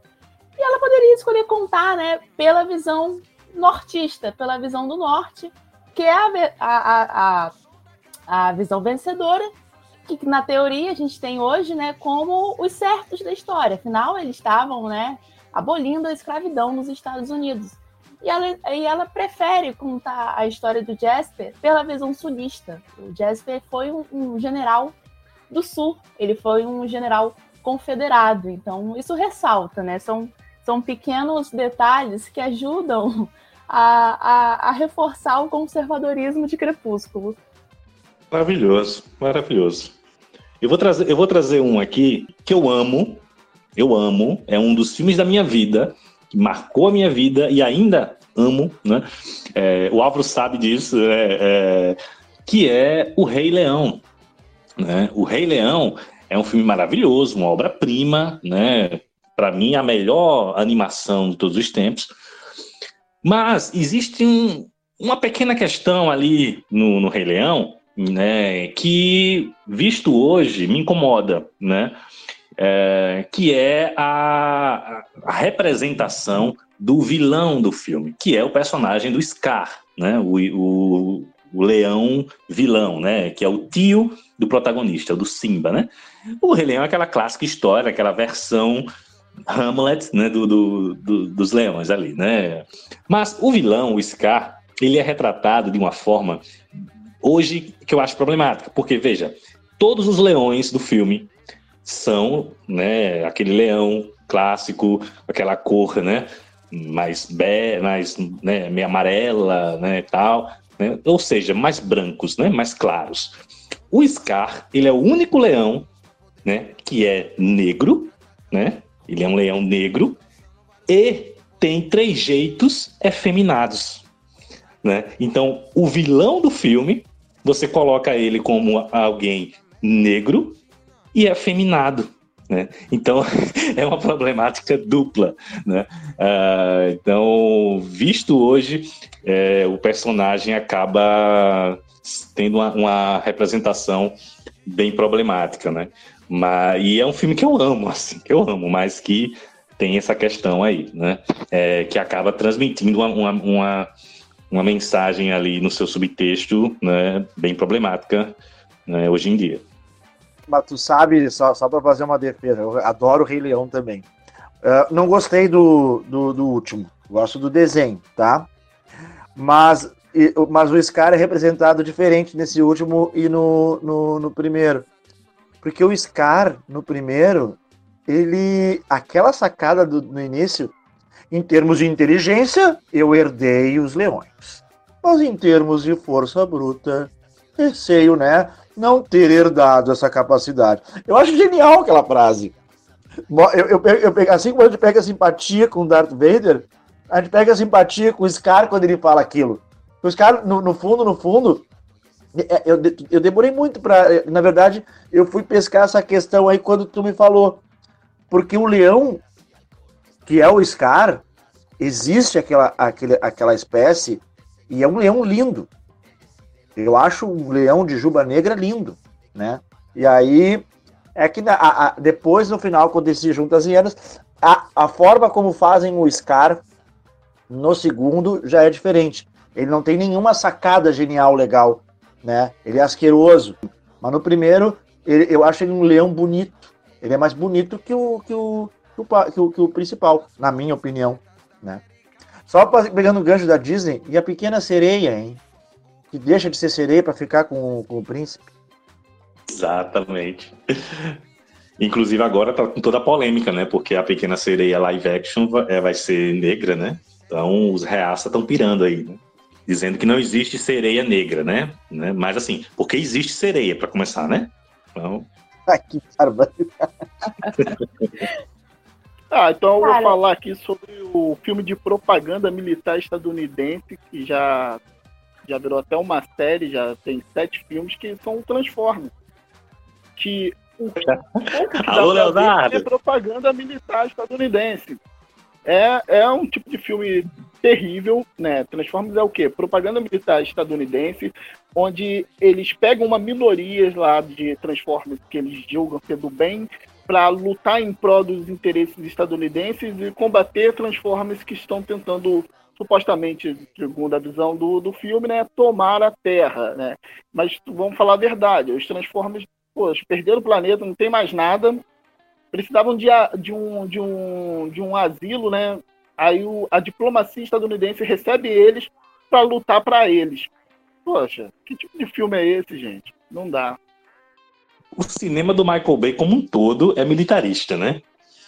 Ele, os filmes dele são sempre nessa nessa vibe. E Transformers, ah, né, além de ter essa essa essa lógica, é, é ruim demais, né? Eu detesto essa essa, essa saga. Né? Um abraço para o nosso amigo Leonardo aí que tem a coragem de defendê-la. Stephanie, tu ia trazer? Cara, então, eu vou trazer um filme que ele tá, tá bem popular, entendeu? A bilheteria até surpreendeu. Que é um filme meio assim, se eu trouxe Crepúsculo, vou, tra- vou trazer também um negócio mais adolescente e tal. Que não é tão adolescente assim, seria mais jovem adulto, que é um lugar bem longe daqui. Não sei se vocês ficaram sabendo é, do lançamento desse filme e tal. Na verdade, eu não tô nem sabendo qual é esse filme. Não, então, exato, vamos justificar. É, é um filme que veio de um best-seller, se não me engano, tá vendendo cerca de. Acho que mais de um milhão de cópias, mas eu, eu tenho certeza que tá assim, entre os livros mais vendidos, inclusive, de todos os tempos. E a gente já começa por aí que a autora desse livro, desse livro, ela é bastante problemática, né? Que é a Delia Owens. Mas enfim, não sei se é relevante falar é exatamente quem é a Delia Owens, mas eu sempre. Eu acho até mesmo para contextualizar o filme, para a gente entender, né? É, é- é claro, porque como uma coisa que a gente eu reforcei é, alguns minutos atrás, de que é, o filme, o conteúdo, ele parte do ponto de vista de alguém, né? A Delia Owens, ela morou por muito tempo é, em um país da, da África, se eu não me engano, ela morou no Quênia. E, enfim, depois de quando ela se assentou no Quênia e tudo mais, pessoas começaram a morrer, caçadores começaram a morrer, e você tinha uma população queniana que começava a trabalhar para Delia Owens e para o marido dela, né? Uma, uma coisa assim bem, bem imperialismo, bem fardo do homem branco, da mulher branca também no caso dela, levando cultura para o Quênia. Enfim, ela não pode voltar para lá, mas ela lançou um livro que é um lugar bem longe daqui, que se tornou filme, inclusive para a produtora da, da Reese. Nossa, o nome dela, o sobrenome é, é muito grande, mas é a mulher que fez, né? A, Legalmente Ah. loira. legalmente loira, que tava na- assim, tava na cabeça. Enfim, foi por essa produtora. E é um filme extremamente conservador. É assim, é horripilante. E, e, e aí eu acabo entrando numa questão que eu acho que eu consigo enxergar um pouquinho da ideologia da Délia entrando. Bom, o filme ele é sobre uma menina, né? Que por conta da Grande Depressão nos Estados Unidos, o pai dela ele era um veterano de guerra e tal, eles vão morar num pântano, eles vão morar num lago dos Estados Unidos e tal. E depois de um tempo, a família dela vai desaparecendo, essa menina vai viver sozinha. E, e aí começa a problemática, porque quem vai cuidar da Kaia, né, que é a protagonista, é um casal de afro-americanos.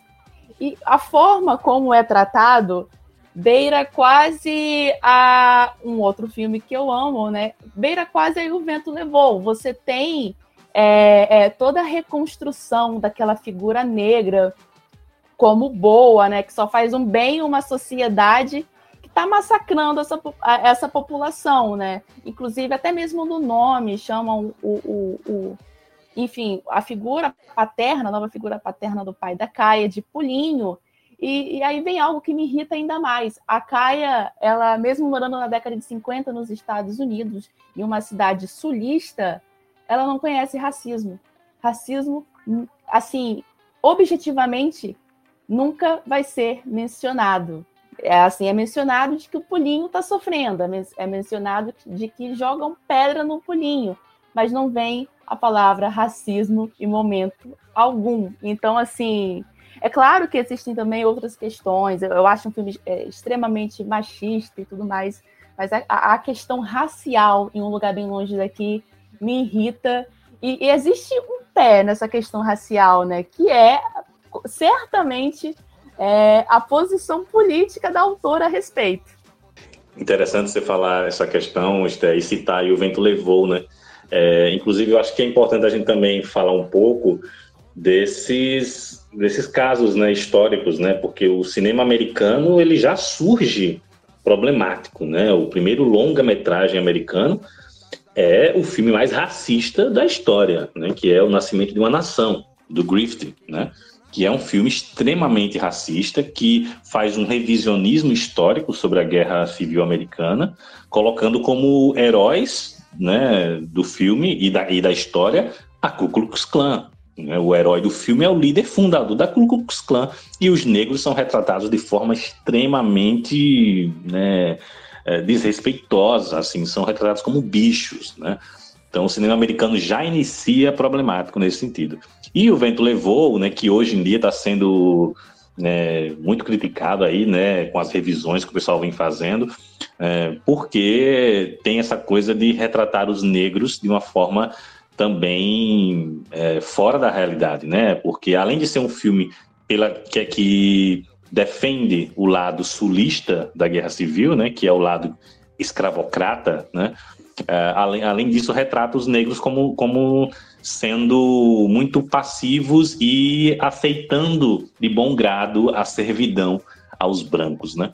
Então, sobre aquilo que eu tinha falado, né, da gente ter ao longo da história essas representações né, no cinema que refletem a, a ideologia dominante, né, a, a, os, mora, os valores né, de cada época, de cada contexto histórico e da classe dominante né, que, que tinha né, o, o domínio do, do, da arte né, naquele período. Que foi até bom você ter trago também, relembrado do Nascimento de uma Nação, porque a gente consegue ver entre esses dois filmes a dimensão de como vai mudando também. É, o Nascimento da Nação realmente aparece a Klux Klan. Mas, por exemplo, agora trazendo, não querendo, não querendo defender o vento levou, mas trazendo, por exemplo, a questão do livro. No livro, eu acho que talvez algumas pessoas não saibam disso, mas o Ashley, que era o grande amor da Scarlett, ele fazia parte da clã. Ele realmente fazia parte da clã. E fica explícito no livro. Só que quando chega pro filme, pra produção, é, os, os produtores, eles falam, corta essa parte, não vamos mencionar a, a Ku Klux Klan. Então eu acho que é, algumas coisas, né, estereótipos e tal, eles vão continuar, mas eu acho que essas pequenas modificações também ela, ela, ela começa a apontar uma sociedade que vai mudando. Ela não vai assim mudando em, em, de forma gradual, né? Porque o Griffin, quando ele faz o nascimento de uma nação, e simplesmente em estados não vai rodar. Então, até mesmo por questão de beneficiar a bilheteria de Vento Levou, cortaram, simplesmente cortaram a parte da clã. Então, eu acho que o cinema ele também, ele até mesmo por pressões, como o Griffin sofreu, né, de, de opositores por, por razões óbvias, obviamente, o cinema ele começa a, a se reformular. É, porque Sim. eu concordo muito com a Stephanie, porque muito dos problemas também está na sociedade, né? É, muitos não, é, é, o problema real está na sociedade. O cinema é só um reflexo dela, né? porque da mesma forma que em alguns estados não rodou o Nascimento de uma Nação, temos que lembrar que ele rodou na Casa Branca, foi exibido e, segundo o presidente, era a história sendo contada através do cinema né? Então, isso tem que ser lembrado. E o, e o racismo do, do que existe no, no E o Vento Levou era o racismo da época, porque a própria a, a atriz negra indicada ao Oscar naquele ano não fez parte da cerimônia, ela ficou em um lugar exclusivo para negros. Então, o, o cinema, a, até a existência desses filmes, né? Não, eu sou contra o cancelamento de qualquer tipo de filme já feito, é, e principalmente desses daí, porque é, também apagaria esses tipos de história, que na verdade é um retrato da sociedade em que esses filmes foram lançados. Sem É, dúvida, sem dúvida. Assim, é, eu sou muito. Eu não, não vou dizer que eu sou defensora de o cinema levou. De, de vento levou, né? Eu confundi o nome pro meu Instagram. Mas eu acho algo que me encanta, assim, é realmente como a Scarlett ela é um produto ideológico da época dela e do sul. Ela é a perfeita dimensão sulista. Então, assim, eu acho que eu vejo que em 39 o filme é exatamente para você cultuar uma, uma cultura sulista. É para você promover, né? é- é, até mesmo quando a gente fala de grupos hegemônicos e tal, é para você trazer, para você trazer de volta é, essa, esse, é, esse culto, a cultura, a cultura sulista que vai ser algo que vai ser apagado de 1800 por questões óbvias, até o momento em que se torna beleza falar é, da cultura do sul, né? Então eu vejo isso muito na Scarlett. A Scarlett, assim, é, é- é até interessante, porque ela começa tanto livro e tanto filme confundindo um vizinho dela com um artista, né? Então a Scarlett, não vou dizer que ela é burra ao ponto do, do Forrest Gump, mas ela é ignorante. A Scarlett, ela, ela não é assim intelectual do tipo de ciências humanas, mas ela sabe fazer conta. A Scarlett, ela não vai ser a pessoa é, mais inteligente do mundo, mas ela é resiliente, ela nunca desiste, sabe? Então, eu acho magnífico e o vento levou por isso, porque a Scarlett é um produto ideológico e é um produto ideológico que está falando com, com o Estado do Sul na década de 30. Eu acho isso fenomenal. Bom, é, Álvaro, qual é o outro filme aí que tu indica aí? Não, eu vou fechar da minha parte um pouquinho mais de ficção, né? Essa do, da- das trevas versus o bem, que na verdade é um discurso fascista, mas que, que na ficção ele, ele, ele é uma metáfora, né? O Senhor dos Anéis. Amo o Senhor dos Anéis. E eu, é eu estava muito atento na discussão de vocês ali antes de eu falar do Senhor dos Anéis. eh, vocês trouxeram o Klux Klan, vocês trouxeram o, o Vento Levou, trouxeram a ideologia sulista, né? E a gente aqui no Sul a gente enfrenta muito isso, né? A questão de, de, de racismo. Nós temos grupos pesados aqui, racistas, né? Nós temos núcleos nazistas muito fortes. Compensação também tem um núcleo muito interessante de resistência, diga-se de passagem. Mas ah, eu só fiz uma associação porque eu me lembrei da Casa das Sete Mulheres. Não sei se vocês se lembram dessa, desse seriado que já deu na, na, na Globo. Sim, sim. E a Casa das Sete Mulheres é uma farsa, né, cara? É uma, é uma, uma distorção completa da, da história gaúcha. Primeiro, porque se tu chamasse. Se tu chamasse aqueles personagens da Casa das Sete Mulheres de gaúcho e de gaúcho, eles se ofenderiam. Só para contar uma história um pouquinho. Porque gaúcho, o último gaúcho foi morto na Guerra do Paraguai. Que gaúcho vem de gaúcho, do lado esquerdo do rio, né? Do lado esquerdo do rio do Uruguai, do rio Bicuí, ficavam os portugueses bandidos que se misturaram com os índios pampianos, né? Que são os charruas, índios ah, que andavam a cavalo, que caçavam megafauna com baionetas.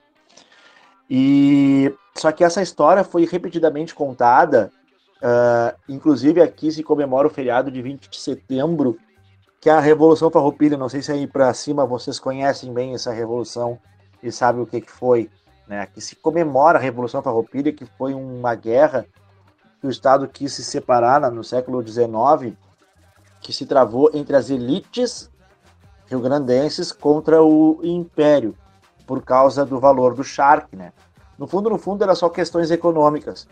E Bento Gonçalves, um, um senhor feudal daqui, ele chegou assim e disse que libertaria todos os negros se lutassem ao lado dele.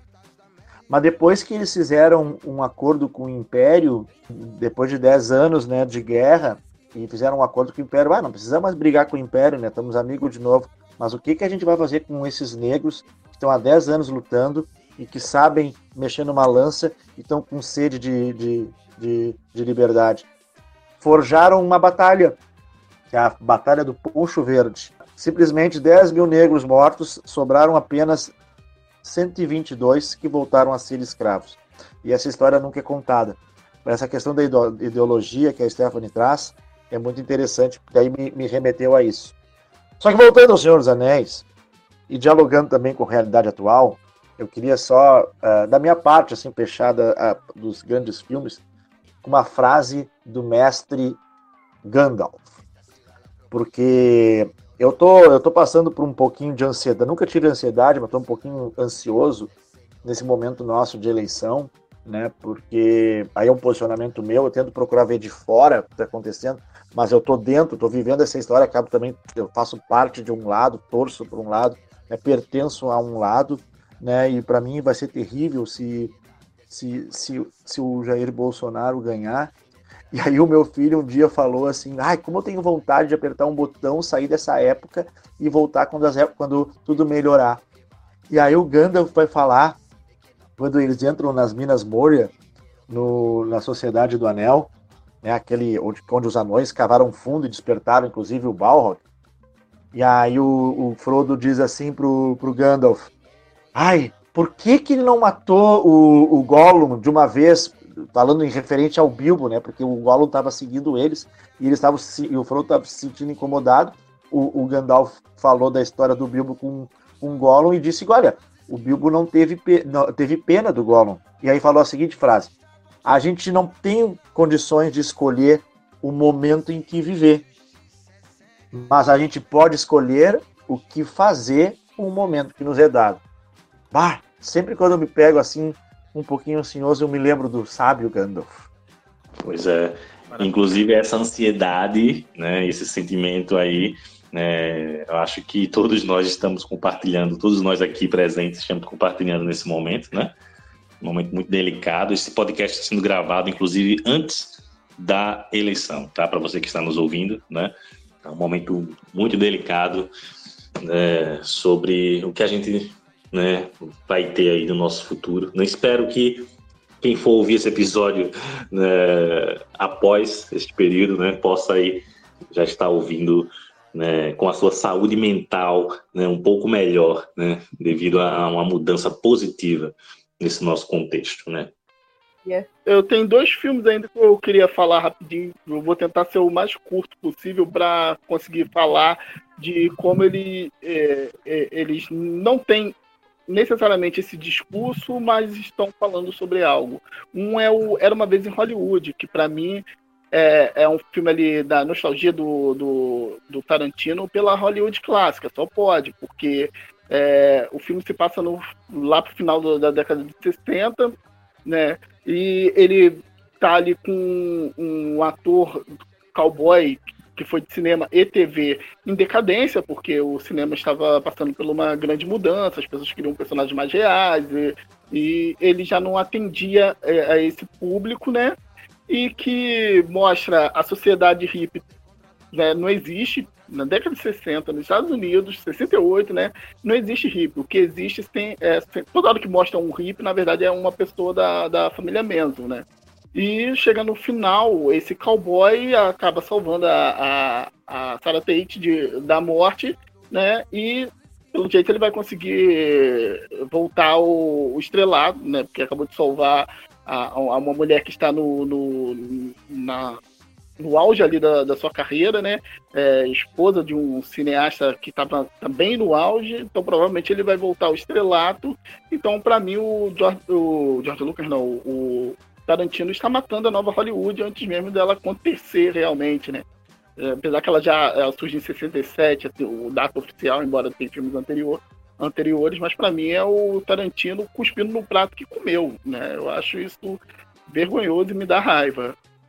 E outro filme que eu queria comentar é um que está na Mostra do Rio de Janeiro, que é, é o julgamento do nazista de Kiev, né? Que ele pega um caso de, de do, dos julgamentos do, de nazistas de Kiev lá pelo regime socialista é, da União Soviética, né?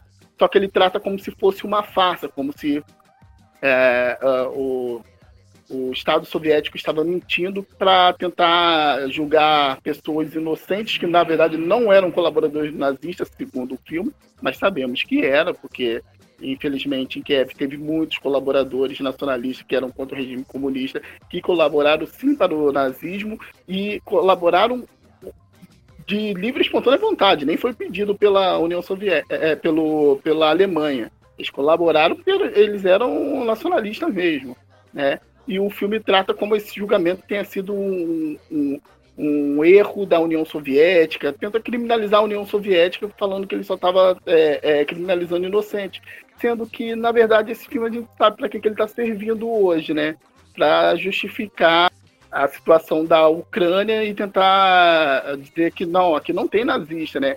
Com coisa que o mundo não sabe, né? Joga um Google e procura batalhão Azov e a gente já percebe, pô, isso não é nazismo, não sei o que é nazismo.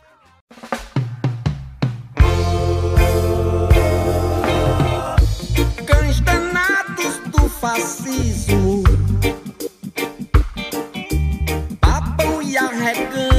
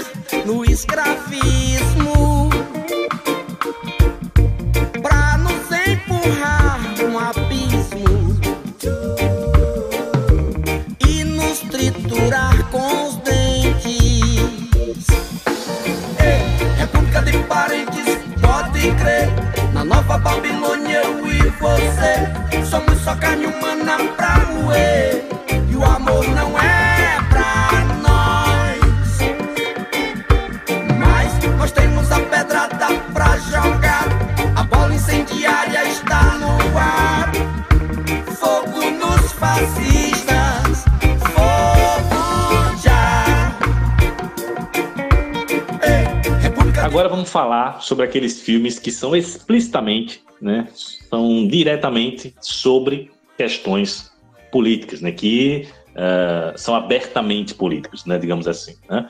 Quem começa, gente? Eu queria começar para fazer justiça. É, eu acho um dos melhores filmes do, da vanguarda soviética, para mim, é um filme chamado Tempestade sobre a Ásia, do Pudovik. E é um filme que eu vejo poucas pessoas falando, né? Está sempre muito lembrado, mas esse filme, é, é, além de ser uma aula de cinema, é importante ver como foi importante a existência da União Soviética, né? Ainda não se chamava a União Soviética, então vou botar a existência da Revolução Russa para a libertação dos países que ainda sobre- é, viviam sobre o colonialismo, né? E, e- e esse filme trata sobre essa questão. E, e- e mostra como é, foi criado esse pensamento colonialista na cabeça das pessoas através da, da, da- da- burguesia nacional, mostrando como se fosse, olha, como é bom, tem importante a, a, a cultura estrangeira vir aqui. E o filme, é, além de retratar o período antes, ele mostra a do processo revolucionário para libertações desses países para que eles pudessem ter soberania nacional. Então, acho o filme importantíssimo do Budovik e, por mim, as pessoas, é obrigatório. Quem gosta de cinema tem que assistir os três filmes do Budovik lá, o Mãe, o Fim de São Petersburgo e, principalmente, Tempestade sobre a Ásia.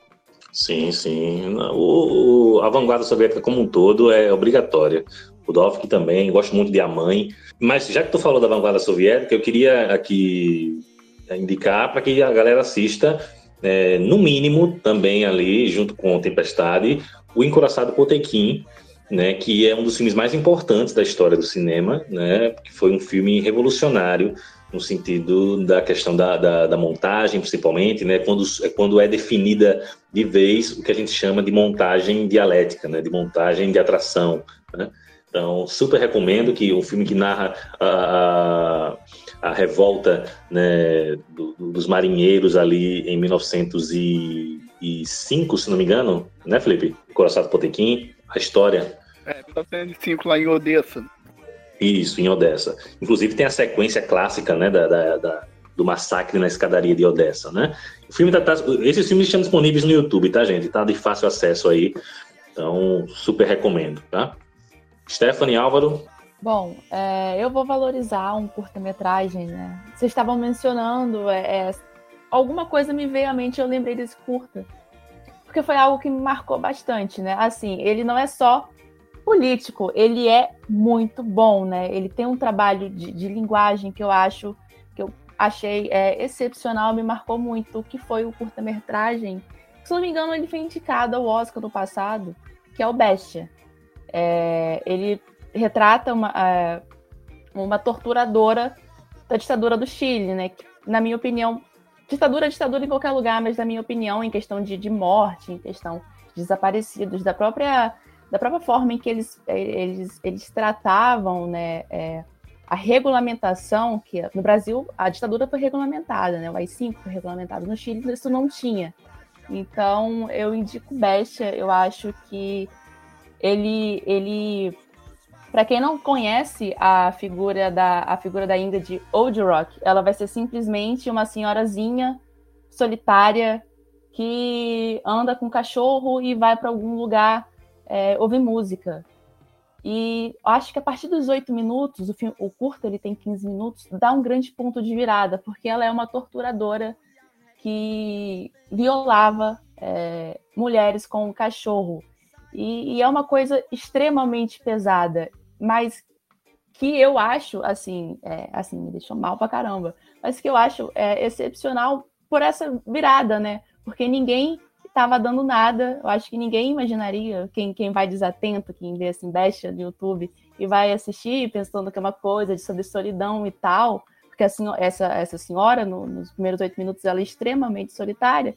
Você pensa que é um curta simplesmente triste e, e você ganha né, um choque sobre a ditadura chilena, que é algo que, assim, ditadura, principalmente a ditadura no Cone Sul, a, a galera meio que relativiza, né? Ditadura não aconteceu, sabe? Então eu acho que Bestia é essencial, né? E pode ser aplicada à realidade do Brasil, que houve tortura, pode ser aplicada à realidade da Argentina, que houve tortura, tortura, e da do Uruguai também.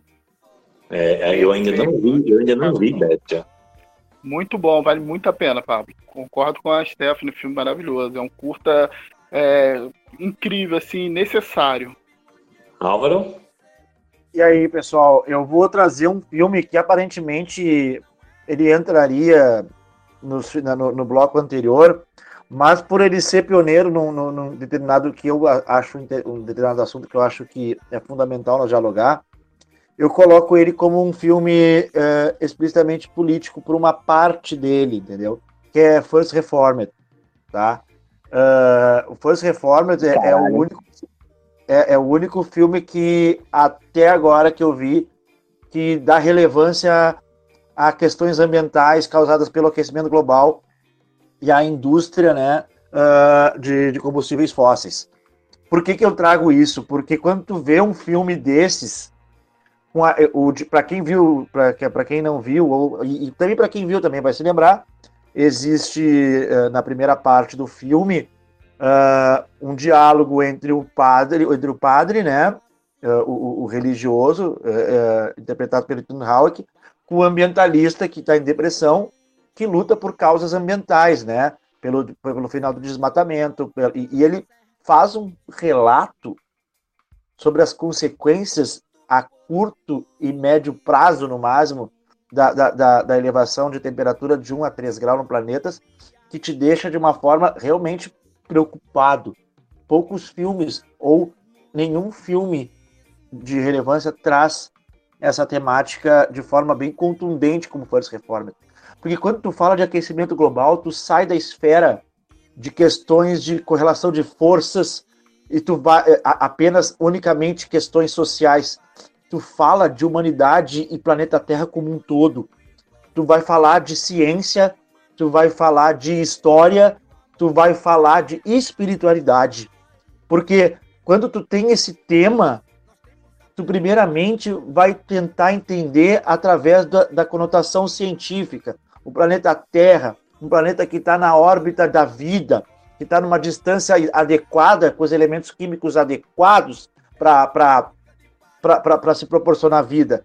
Aí nós temos uma revolução industrial de 200 anos para cá, que é quando uma classe nova se surge, acumula moedas no comércio, junta essas moedas, compra uh, materiais de, de costura, através com incentivos da tecnologia e passa a emitir bastante carbono, e esse carbono passa a acelerar um efeito estufa, faz a gente ter que tentar procurar novas luas, novos planetas.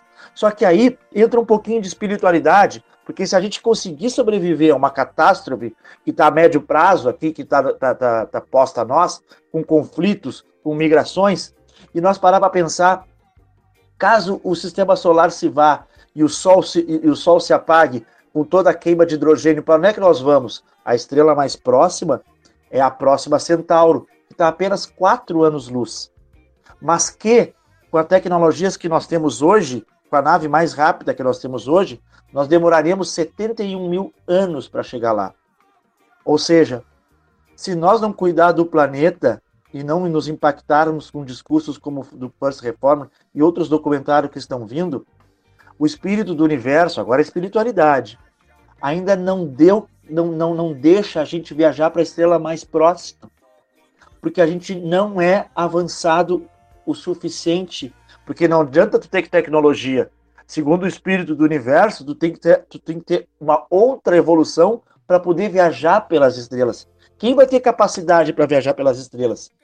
Esse discurso sabe de onde é que é, gurizada? É do segundo, do terceiro episódio de Cosmos, do Carl Sagan, que está disponível na Disney. Então eu acho que aquecimento global eu trago o First Reformer pela, pelo, pelo pela protagonismo pioneiro em trazer o aquecimento global. Filmaço do Paul Schrader, né? Porra, um dos melhores filmes da última década, pô. Com certeza. E o nome, nossa, o nome do filme em, em português, gente, ficou é, Fé Corrompida, tá? É.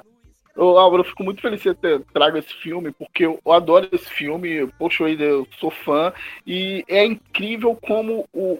Ele não é um filme longo, acho que ele não tem mais de duas horas, é incrível como num filme com essa duração o Paul Schrader consegue trazer religião, né, religião de forma ampla, no caso espiritualidade, né?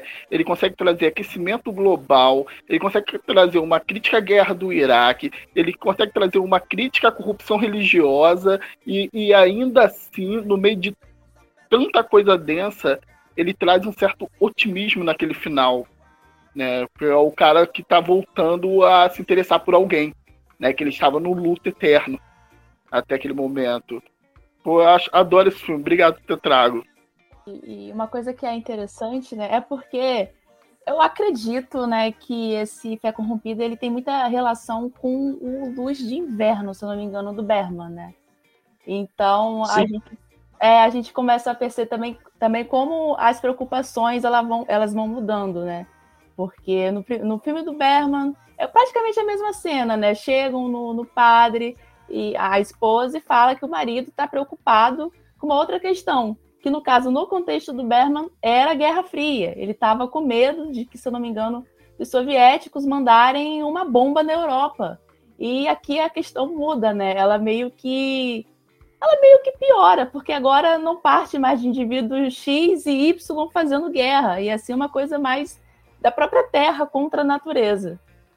Bom, eu vou pegar o gancho que a Esté trouxe aí, o curta Bestia, sobre que fala aí sobre o contexto do, da ditadura chilena e vou falar aqui sobre aquele que eu considero um dos melhores filmes políticos que já foram feitos. Né? Se fosse fazer uma lista aí dos cinco melhores filmes políticos, ele estaria com certeza ali no top 3. Quem sabe até em primeiro. Que é a trilogia A Batalha do Chile.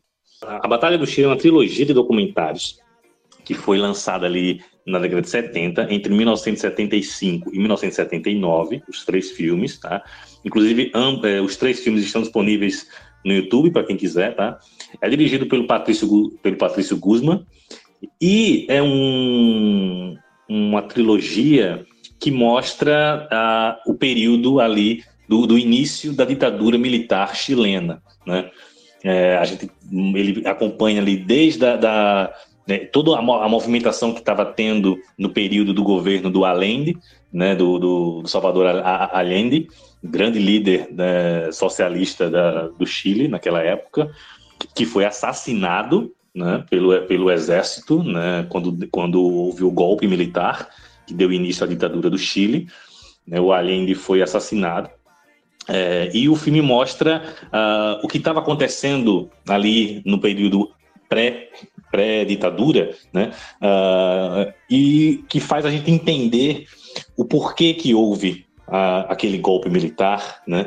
E é assustador ver como aquele contexto se assemelha com o que a gente viu acontecer aqui no Brasil e está vendo, né? É, há, há uma, um crescimento maior das políticas sociais, né, do, do, de um governo mais voltado para a classe trabalhadora, como aconteceu aqui, né, durante os governos do PT, sum que lá, numa escala ainda maior, né, no, o governo do Allende foi ainda mais voltado para o social, né, até porque o Allende era um, um, um líder é, assumidamente socialista, né, e tentava implementar isso, né? É, e é interessante perceber como, é, como o povo começou a, a, a se apropriar né, de alguns meios de produção, então tiveram fábricas que foram é, é desapropriadas e ocupadas pelo povo, né?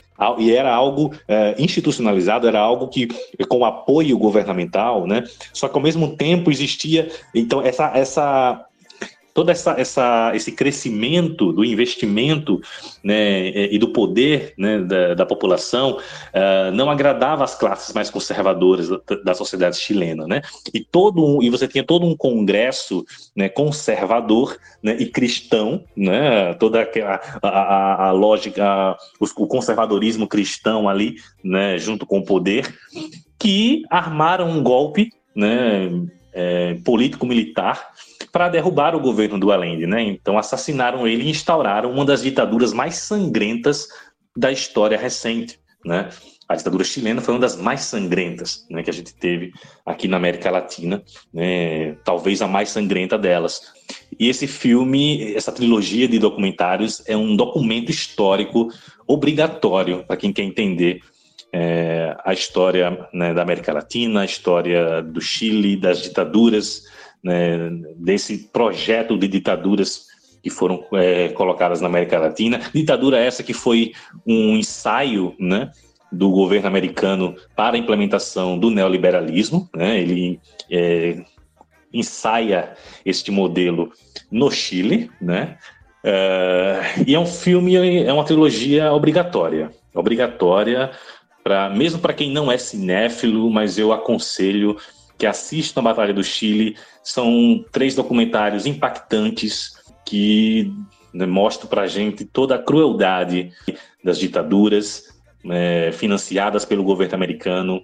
Né, e o poder também, porque não, é, não são filmes que, que falam apenas, que mostram apenas é, essa dureza né, e essa crueldade, mas são filmes que também enaltecem o poder popular, o poder, a força do povo né, a, a, resistência do povo. Né? Inclusive, é, é um, é, são filmes tão impactantes que o, a primeira parte ela termina com o cinegrafista filmando a sua própria morte. É, ele leva um, um, um tiro, né, o câmera acaba levando um tiro e filma a sua própria morte. Então, é impactante assim e obrigatório a Batalha do Chile. Pesadíssimo. Concordo Pesadíssimo, pesadíssimo. Só, só você tratou da questão que, né, depois que o, o ditador Pinochet assume, né, é, os Estados Unidos começam a fazer suas experimentações neoliberais, né, com a escola lá de Chicago Boy, né, da, implementações essas de botar em práticas os, os ensinamentos do Milton Friedman, do Frederick Hayek, né? É, tem que lembrar que o nosso atual ministro da Economia é um desses Chicago Boy que fez os estragos na economia de, do Chile, né? E agora está aqui no Brasil destruindo tudo, né? Sim, sim. E o filme é muito, se assemelha muito ao que aconteceu aqui no Brasil, que vem acontecendo, né? Porque assim como lá, a gente teve todo um ódio de classe que é, a partir do, do, do crescimento da, do investimento nas políticas sociais aqui, né, e dessa ascensão, né, maior da, da, da, classe C, digamos assim, né, que a gente teve aqui nos períodos do governo do PT, é, isso gerou toda uma articulação da direita, né, dos conservadores, né, junto com a religião, né, e nós tivemos aí como resultado o golpe jurídico parlamentar que a gente teve em 2016, né, que foi aí o, o início dessa, dessa ascensão conservadora, né, essa nova ascensão conservadora que a gente teve e que resultou aí nesse, nesse governo neofascista do Bolsonaro, né? Eu posso só fazer um adentro é, em questão ao, ao Salvador Allende, que eu particularmente acho sempre incrível e é algo que, assim, eu sempre gosto de frisar, né? Porque na Barra da Tijuca tem um BRT com o nome dele, né? E até cômico, porque ele era socialista e tal, aí lá no meio da Barra, um lugar, um, tipo um epicentro de bolsonaristas, tem um BRT com o nome dele. Mas, eu, se eu não me engano, o Salvador ele foi um dos únicos presidentes que conseguiram fazer uma reforma agrária na América Latina, né? E essa reforma agrária teve muita participação do povo, porque ele, ele, ele queria fazer uma revolução de cima, ele fez uma revolução de cima, ele começou a, a, a desapropriar terras de, de, de latifundiários e tudo mais, mas você tinha o povo vindo por baixo, o povo também pegando essas terras, né? Então, assim, que os Estados Unidos fez é, fez para segurar um, um grande movimento popular que estava acontecendo no Chile, né? O que infelizmente é uma pena. Indo nesse só nesse gancho aí da, da questão chilena, só fazer um fazer justiça aqui a a Estê tem um rico de um texto, né, sobre o, os americanos querem o NO, né? Ah. Fala muito, fala muito bem contextualiza muito bem. É, é, um outro filme, é uma outra perspectiva, mas fala muito bem. Eu tava dando uma revisitada ali no, no assunto. Bem, bem, bem contextualizado essa questão do Allende. É, é, é, quando os americanos querem ou não, né? Porque os americanos eles vão, eles vão financiar a derrubada do Allende, mas anos depois, é, quando, a, é, quando eles começam, né, por questões de segurança nacional dos Estados Unidos, a tentar integrar a América Latina com democracia e neoliberalismo, eles vão financiar, né, eles vão dar suporte para a ditadura cair no Chile, né? É, tanto é que é não, né? Os americanos querem um não, os americanos querem que no plebiscito você vote não para a ditadura não continuar. Pois é, né? Inclusive, o No é um, é um filme muito bom, tá? Também, que aborda esse período. Filipão, vai lá de novo. Opa, já que no primeiro bloco eu só indiquei filmes estadunidenses, né? Nesse eu vou indicar filmes de fora. Vou trazer o Liberta... As Libertárias, filme que se passa ali na... durante a, a Revolução Espanhola, né? Vou falar é... Revolução Espanhola, não Guerra Civil Espanhola, como muita gente coloca, até pelo fato que os anarquistas reivindicam como Revolução Espanhola e como o filme é do ponto de vista anarquista e principalmente do ponto de vista feminista anarquista, vou chamar de Revolução Espanhola. E é um filme onde muito muito bom, por sinal, desde o ponto de vista técnico, a reconstrução de época, tudo isso. E ele, ele foca nessas quatro mulheres, né? Que se juntam à revolução, né? Ele tinha realmente já mulheres revolucionárias, mas outras que, outras que entraram no, da, da situação, né? Após a, algumas libertações que estavam acontecendo, incluindo uma, uma ex-prostituta, uma freira, né, que conseguiu sair do, do, foi libertada, né, na minha opinião, libertada do convento, né, após a, a, a entrada da, dos revolu das revolucionárias dentro do, da igreja. Então é um filme muito interessante para que a gente possa ver, né, de uma perspectiva feminina, uma, um processo revolucionário e ao mesmo tempo também, né, infelizmente é um filme que não acaba bem, né, até porque todo mundo sabe que depois é, os revolucionários foram vencidos pelo exército franco, né, com a, com a presença e influência da Alemanha nazista, né. Então é um filme muito importante, não, não passa pano para nada, ele debate algumas questões até do ponto de vista é, de alguns, alguns problemas que acontecem, né? Porque a gente, a gente se torna revolucionário, mas ainda assim existe problemas da própria sociedade burguesa, qual ainda, ainda vai persistir, né? Incluindo machismo, ou coisas desse tipo. Então é um filme que eu super recomendo. Stephanie Álvaro? Eu acho que um outro filme, né, que ele, ele é político, só que ao mesmo tempo ele é político com o intuito de não de criticar o momento em que ele está representando, mas sim o momento é, no qual ele é dirigido, né? É, é uma parte também que a gente acho que a gente sempre tem que deixar claro quando a gente está falando de filmes históricos, né? esses filmes históricos nunca são, de fato, sobre a história, e sim sobre a, a realidade vivida, né? Que é um, dia muito especial, né? Um filme italiano é, que retrata um dia em que o Hitler ele vai na ele vai na Itália, né? Fazer um, um programa partidário, né? Um encontro com o Mussolini.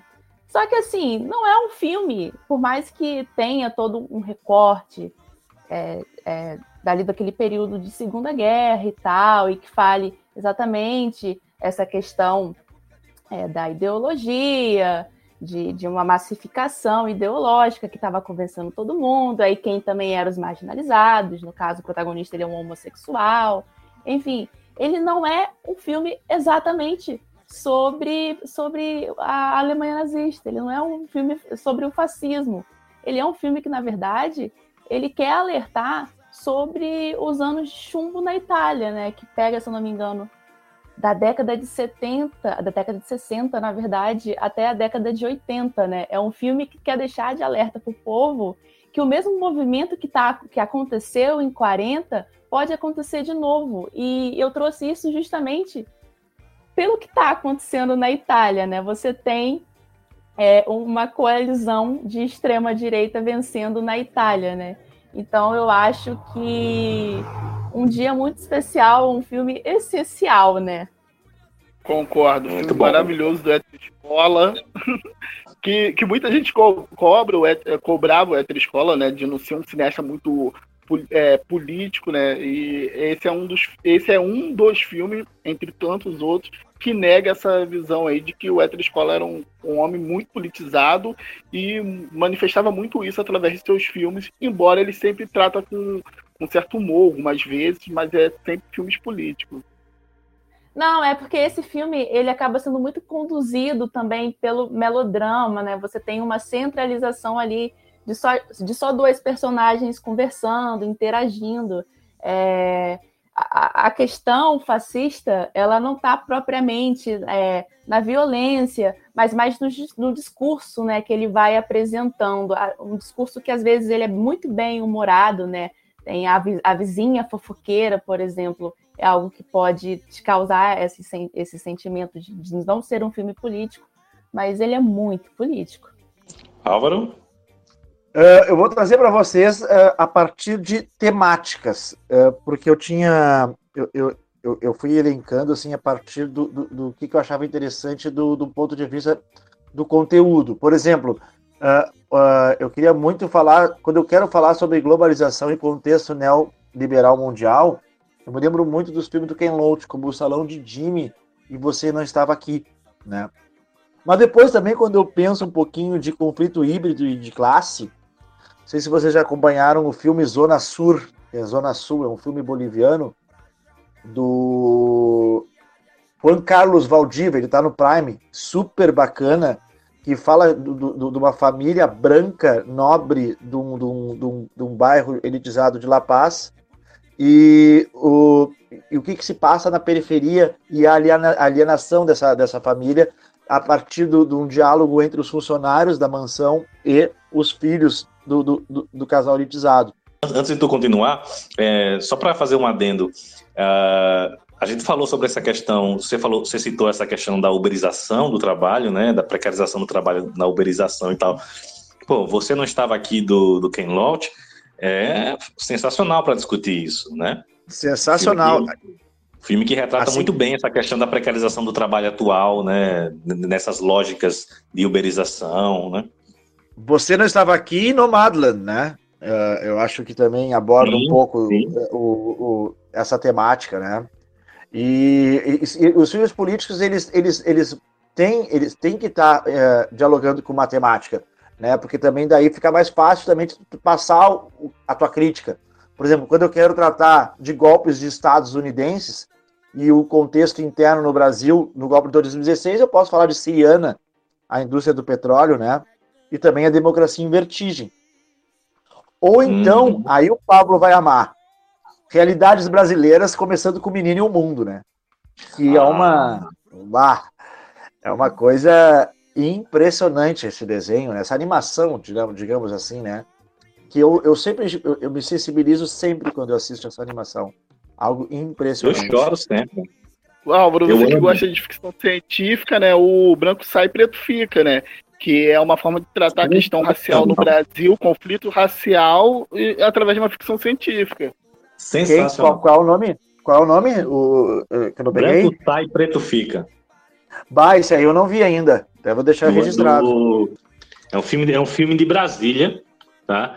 Excelente, de 2014, em brasileiro. A gente, a gente já, já indicou ele aqui no nosso primeiro episódio sobre o cinema brasileiro, é, mas vale muito a pena. É um- uma ficção científica brasileira sobre racismo e desigualdade. De- de- É E do, é do Ardilei Queiroz. Isso. já tá registrado aqui. Já tá regis- onde, é que, onde é que tem alguma plataforma? Tem que baixar? Como é que funciona? Ele Tem no tá, eu Netflix e no YouTube. Netflix. YouTube também tem. O Menino e o Mundo eu amo, né? Sou apaixonado É, por O Menino e o Mundo. Eu acho sensacional o olhar sobre a so- a sociedade capitalista, né? É, é, a visão da, da sociedade capitalista pelo olhar de uma criança, né? Acho sensacional. Das contradições da sociedade de classe. Sensacional. E, e- e- quando se trata de realidades brasileiras, eu, eu, penso que o, que o Brasil produz muito filme bom, né? Ah, M8, embora alguns críticos não gostem deles, a temática é, é extremamente interessante. A Última Floresta é algo sensacional para entender a dimensão da gravidade, que é uma invasão garimpeira em proporções de, de, de, de milhares deles, né? Uma coisa é um ataque de 100, outra coisa é um ataque de 10 mil, né? Ah, Ilha das Flores, Anjos do Sol. Anjos do Sol foi um filme que me sensibilizou de uma forma impressionante, né? Que ele vai falar é com o Calone, né? Com o Ângelo Calone. Eu adoro esse ator, né? Ele vai falar sobre a, a, a le- levar as, um tráfico de meninas, né? Para a Amazônia, né? No meio do mato, né? Onde são, onde, onde ele fala da, da, da exploração da, a- primeiro desde a da venda da menina pelo pai miserável, né? Até ela perder a identidade e com 11 anos se transformar em uma mulher. Uma coisa que por esse Brasilzão tá aí afora, né? E para fechar, gurizada, eu não sei se eu, eu, eu mudei um pouquinho a metodologia, mas é que porque eu queria parar numa coisa que eu li aqui no jornal hoje, que o diretor do filme, José Padilha, da Tropa de Elite 2, diz que é sobre milícias, sobre Jair Bolsonaro, o filme dele. E Tropa de Elite 2 realmente é algo porque assim, né, eu tô, até tô com dois, dois maravilhosos, Tê e Felipe aí do estado do Rio de Janeiro, que é um. É um eu, eu, eu sou muito apaixonado por, tentar, por entender sempre, né?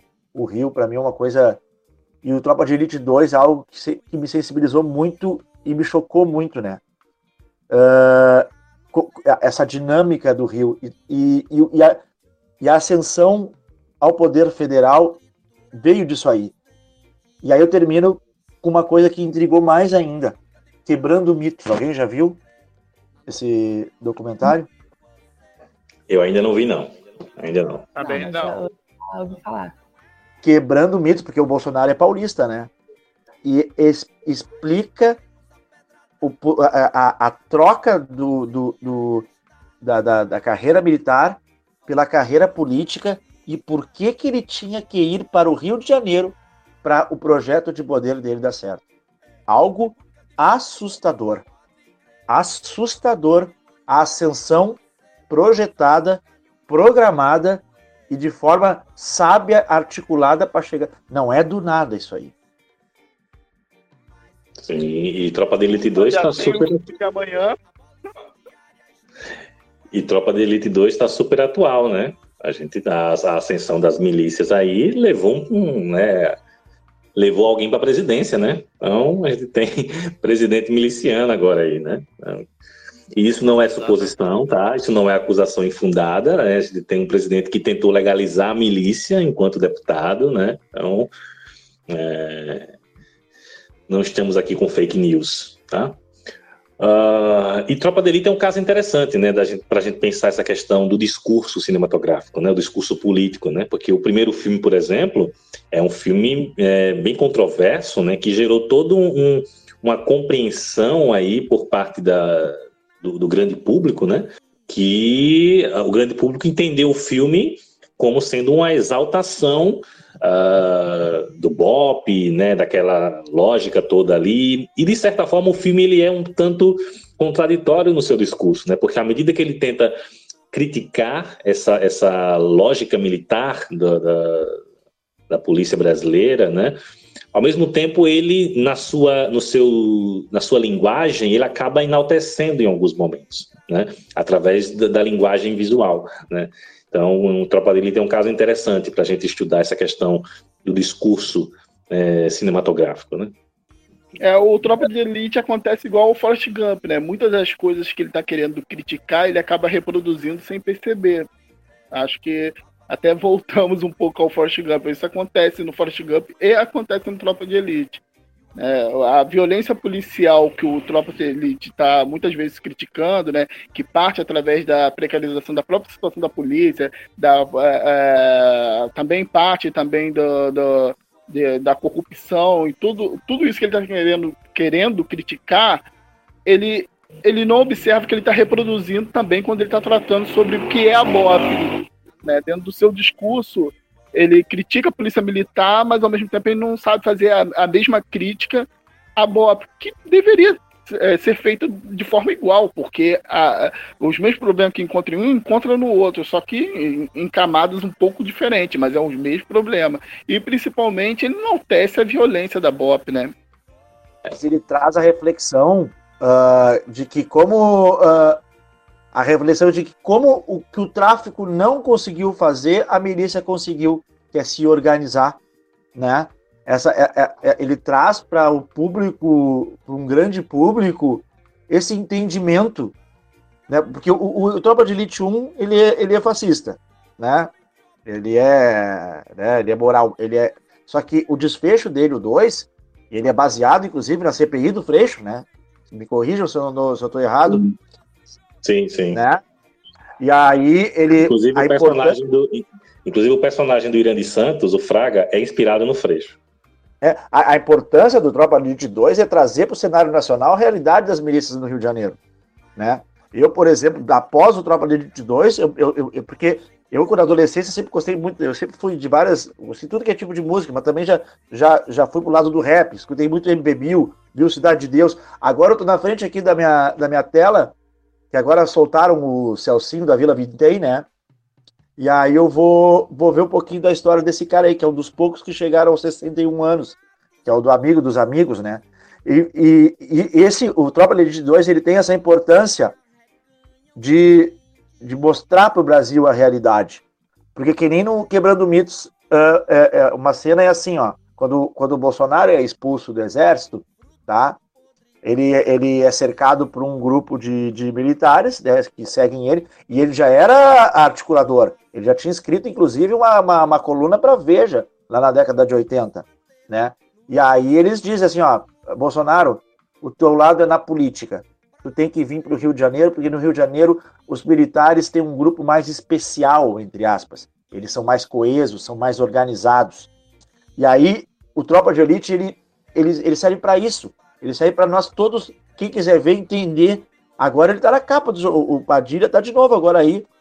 Eu não sei o que ele vai apoiar agora nessa eleição, mas agora está deixando bem claro que é sobre o Bolsonaro, Tropa de Elite 2.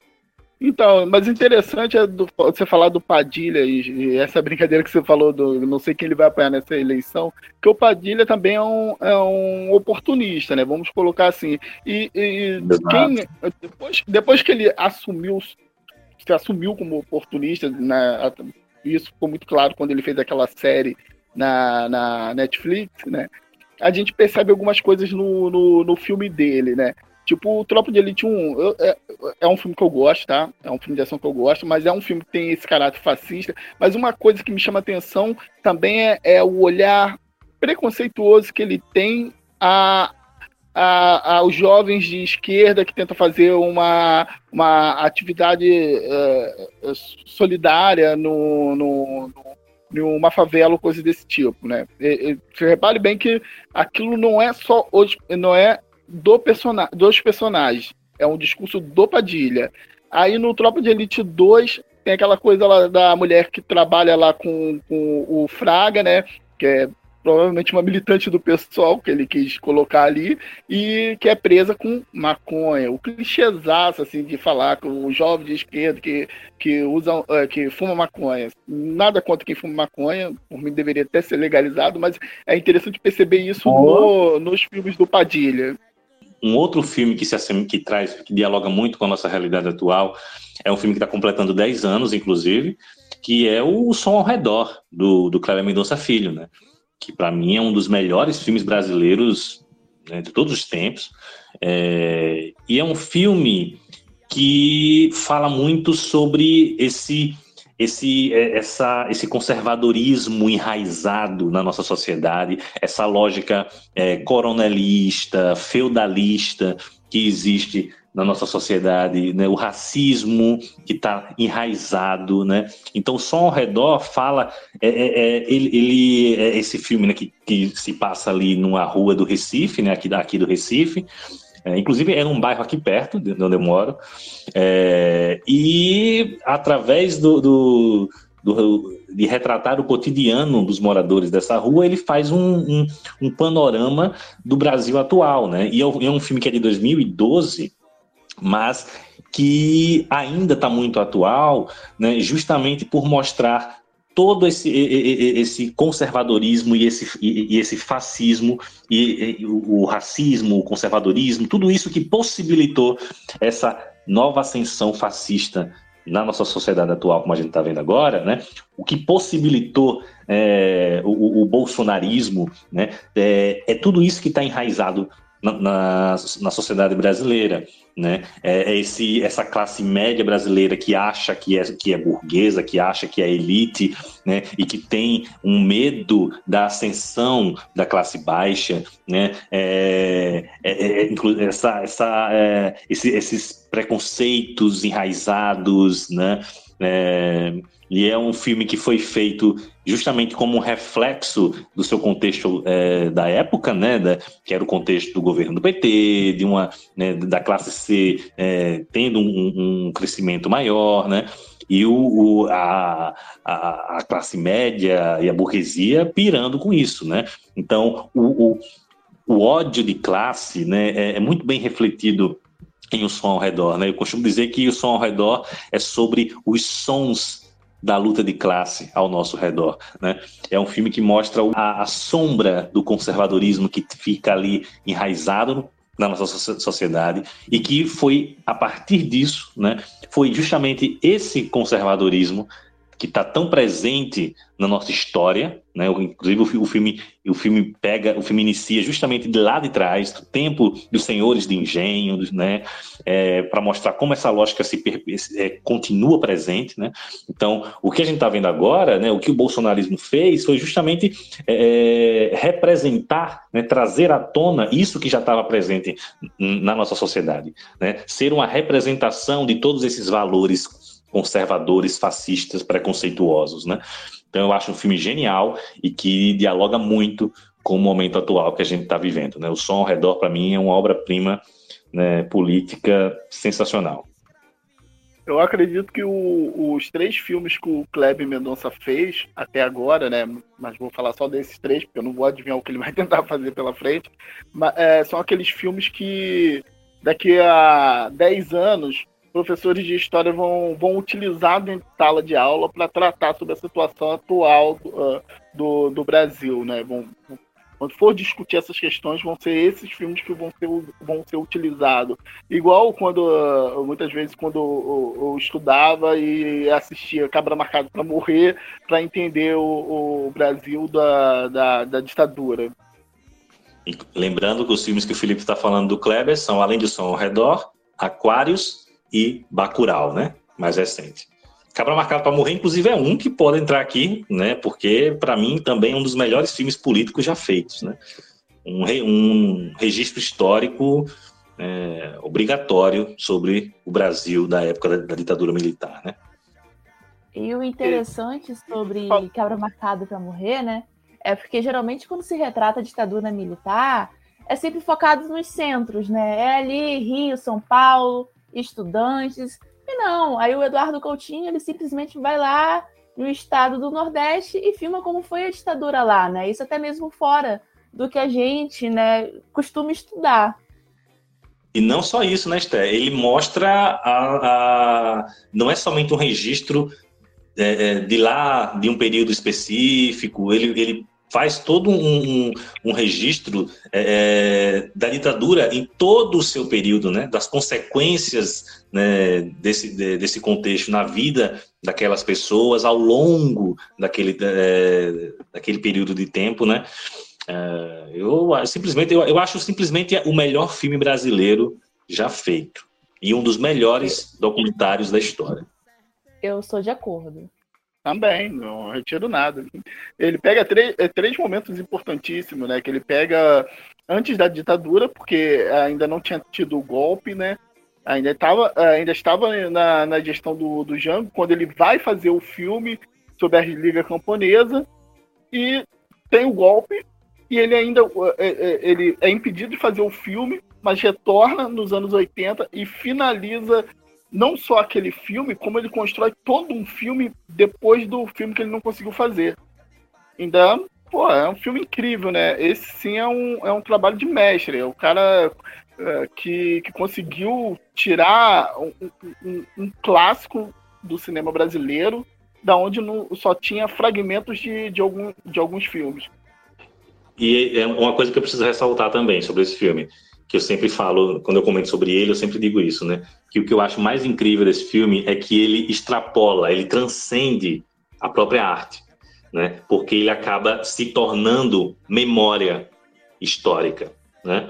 Porque o personagem do qual o, o filme inicia falando, o João Pedro Teixeira, né? É, é uma pessoa que não, se, que não tinha registro visual dele. A única foto que se tinha dele era a foto dele é, morto, furado de bala, né?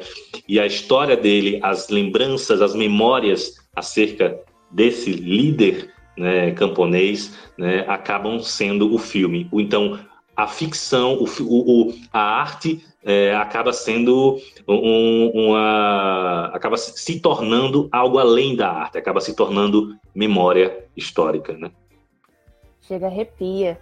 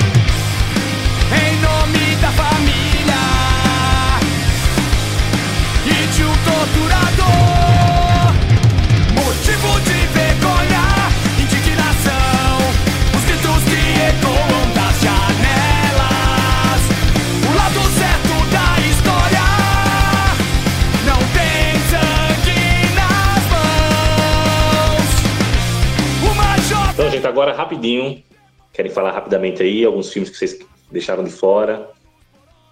Eu indico os dois morar. O primeiro, eu acho que assim, foi muito. Eu acho que ele ficou muito na questão do extremo, né? Porque o, o primeiro Borá, né, que é o segundo melhor repórter do glorioso país Cazaquistão Viagem à América, ele, ele, não, eu, eu adoro falar o nome inteiro. Assim, eu, ele foi feito para para expor os preconceitos da, da, sociedade estadunidense. Só que o que aconteceu foi algo, foi uma, uma movimentação da época, né? Que até há três, quatro anos atrás tinha.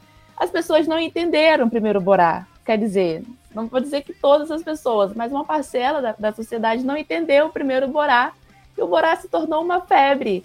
É, assim, sendo que justamente a, a, essa parte idiota do que ele estava fazendo era para para criticar os idiotas, mas ele foi abraçado. O segundo Borá, eu que assim que é, é uma coisa mais é uma coisa mais que se evidencia, né? Ele precisa baixar o tom da crítica, né? Ele não é tão extremo, por exemplo, as piadas com os judeus é, nos primeiros, no, no primeiro filme, ela se torna é, mais leve, né? Inclusive tem toda aquela questão do segundo filme, ele chegar numa, numa sinagoga e falar, olha, eu acho que você não é mais minha inimiga, né? Ele precisa é, reduzir a camada de humor, de um humor ácido, de um humor assim extremamente pastelão, para se encaixar em uma sociedade estadunidense e começar também a direcionar a crítica. Porque se antes ele, ele queria é, criticar por todos os lados possíveis, né? tanto é que ele toca em questões feministas, ele toca em questões de etnia. O segundo filme é totalmente voltado à ascensão da extrema-direita nos Estados Unidos. Né? Eu acho isso muito interessante, porque ele precisou reformular é, o próprio discurso dele para se adequar a uma sociedade que não entendeu e que agora ele precisa, de certa forma, agir contra, né? agir contra daquela sociedade. Tanto é que eu acho que hoje em dia o Borá ele é odiado pelos estadunidenses de direita. Vai sensacional. Álvaro, Felipe? Para indi uh, minhas indicações finais nessa, nessa temática, indico Ilha das Flores e O Dia em que Dorival Encarou a Guarda, do Jorge Furtado. Filmes uh, filmes do como, o, o, o dia que Dorival encarou a guarda é um, um curta-metragem, né? Uh, gaúcho, muito bacana para falar da herança da polícia, da hierarquia policial sem sentido, né? Da ditadura militar. Ilha das Flores sobre pobreza, né? O cinturão de pobreza da, da, da região metropolitana de Porto Alegre. E também Ucrânia em Chamas, para entender um pouquinho mais das revoluções coloridas, né? E um pouquinho do contexto do pré-guerra mundial que nós estamos vivendo, já me arrisco a dizer isso, né? E também com a Zaida, né? Com a Zaida é, é interessante porque nunca ninguém entende o conflito da Bósnia e ele, ele desperta esse interesse do, de uma guerra e de um genocídio num contexto bem, bem emblemático, bem, bem, bem complicado, que é a região da Bósnia. Ali. Aí falou no coração da Stephanie. É, tem, tem, um, tem um filme, inclusive, com a Rachel Weisz, né? sabe? Não iria comentar, mas lembrei agora. Eu acho que é o Informante, né? Que fala exatamente do envolvimento da ONU, é, não, é, mais por essa questão assim de dentro mesmo da ONU com a guerra da Bósnia. Eu acho assim muito interessante. Faz tempo que eu vi, mas eu acho que assim, questão de apuração histórica, ele tá ok ainda para assistir. É, inclusive, pegando o gancho do que o Álvaro falou aí, que ele citou dois filmes do Jorge Furtado, inclusive Ilha das Flores, eu acho um dos melhores curtas que eu já vi. Do Jorge Furtado também, eu, diante desse contexto de eleições aí, de manipulação de, de, de notícias, de fake news, eu acho que é fundamental ver também o mercado de notícias, um documentário do Jorge Furtado, que fala justamente sobre essa manipulação de notícias, né, e usado e como isso é usado para fins políticos, né, como isso influencia nos resultados de eleições, né, como a mídia se, é, se utiliza da informação, né, é, então ele traz muito essa visão de que a informação é mercadoria hoje, né, então o mercado, o mercado de notícias é um documentário sensacional do Jorge Furtado. Felipe? É um filme bem interessante que eu até reassisti ontem mesmo, foi o Tempestade sobre o Washington, do Otto Preminger, que eu acho um filme incrível sobre política. É um filme sobre política, de política. Então, é, é para quem tem interesse no assunto, de entender um pouco de bastidores, é um filme muito importante, né, pra, pra, até para tirar esse lado aí, ah, no, no, o cara é bom, o cara é mal. Não, tudo tem uma certa camada, então é, é bom prestar bastante atenção nas coisas que, que tem uma certa sutileza, não dá para tratar só preto no branco. Todos os homens do presidente, do Alan J. Pakula, sobre o caso Watergate, acho importantíssimo. É, é um filme muito atual, porque é, ele não é para mim só um filme sobre o caso Watergate, mas sim sobre liberdade jornalística e, mas ao mesmo tempo uma, um jornalismo responsável, não isso que, que, que encontramos hoje na, na mídia em geral, mas estou tratando mais na, no caso brasileiro mesmo. Né? Então acho super importante. Né? É, outubro do Eisenstein, né? Porque o sonho da revolução proletária nunca pode morrer. Então sempre vou assistir, reassistir, indicar outubro, porque outubro é uma obra-prima do cinema soviético. E como eu já falei de jornalismo, vou falar agora da mídia. Eu acho que um filme muito importante, muito impactante e talvez de todos que eu falei aqui, o que, o que gostaria até que o, o público que não, quem não assistiu, procure ver, que é um dia na vida do Eduardo Coutinho, para a gente entender o, a necessidade da regulamentação da mídia no Brasil, porque é isso que entope a cabeça do brasileiro o dia inteiro. São esse tipo de programa, esses jornais sensacionalistas, essa comercialização da fé. É isso que forma a cabeça do brasileiro. Aí depois as pessoas se perguntam como minha tia, que era uma ótima pessoa, se corrompeu com o discurso bolsonarista tá aí, é o dia inteiro vendo a legitimação desse tipo de discurso na TV excelente um dia um dia na vida. Inclusive, ele é feito todo a partir de, de trechos de programas de TV, né? O, o documentário todo. É sensacional. Eduardo Coutinho é foda. É, eu, queria, eu queria indicar ainda o documentário brasileiro Martírio, né? Que eu acho um, um dos melhores filmes brasileiros dos últimos anos. Um filme importantíssimo sobre a questão indígena brasileira, focando na, na na questão do, dos conflitos com relação aos povos Guarani Kaiowá, né? E atualmente essa questão indígena está aí na pauta do dia, né? Está tá uma questão urgente. Os, os, povos indígenas estão sendo cada vez mais massacrados, né? Pelo é, com as políticas né, nocivas aí do governo Bolsonaro, né? A questão da demarcação de terras indígenas, né? os conflitos contra os povos indígenas né, promovem genocídios diários no nosso país, né, e Martírio é um filme fundamental para entender tudo isso, né, um filme obrigatório, é daqueles filmes, é tipo Cabra Marcado para Morrer, é o tipo de filme obrigatório para quem quer entender a realidade do nosso país. É, e um outro documentário que eu quero indicar, que eu acho muito político né, e necessário também, é, e simplesmente foi o melhor filme do ano passado, né? que é o Summer of Soul, ou Quando a Revolução não, foi tele, né, não é televisionada, né? que é um documentário que venceu o Oscar de melhor, de melhor documentário no ano passado. É, a gente falou dele no nosso episódio sobre os, os destaques do ano passado.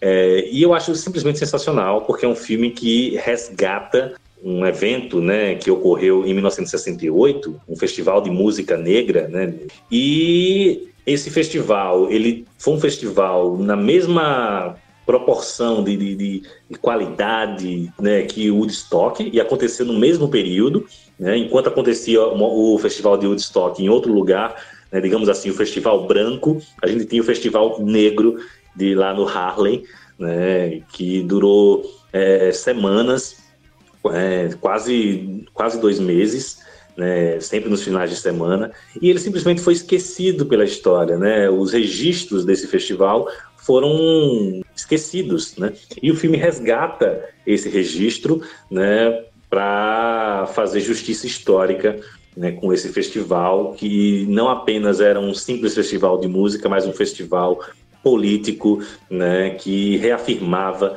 as lutas né, da comunidade preta americana. Né? Então, acho um, um documentário sensacional. Né?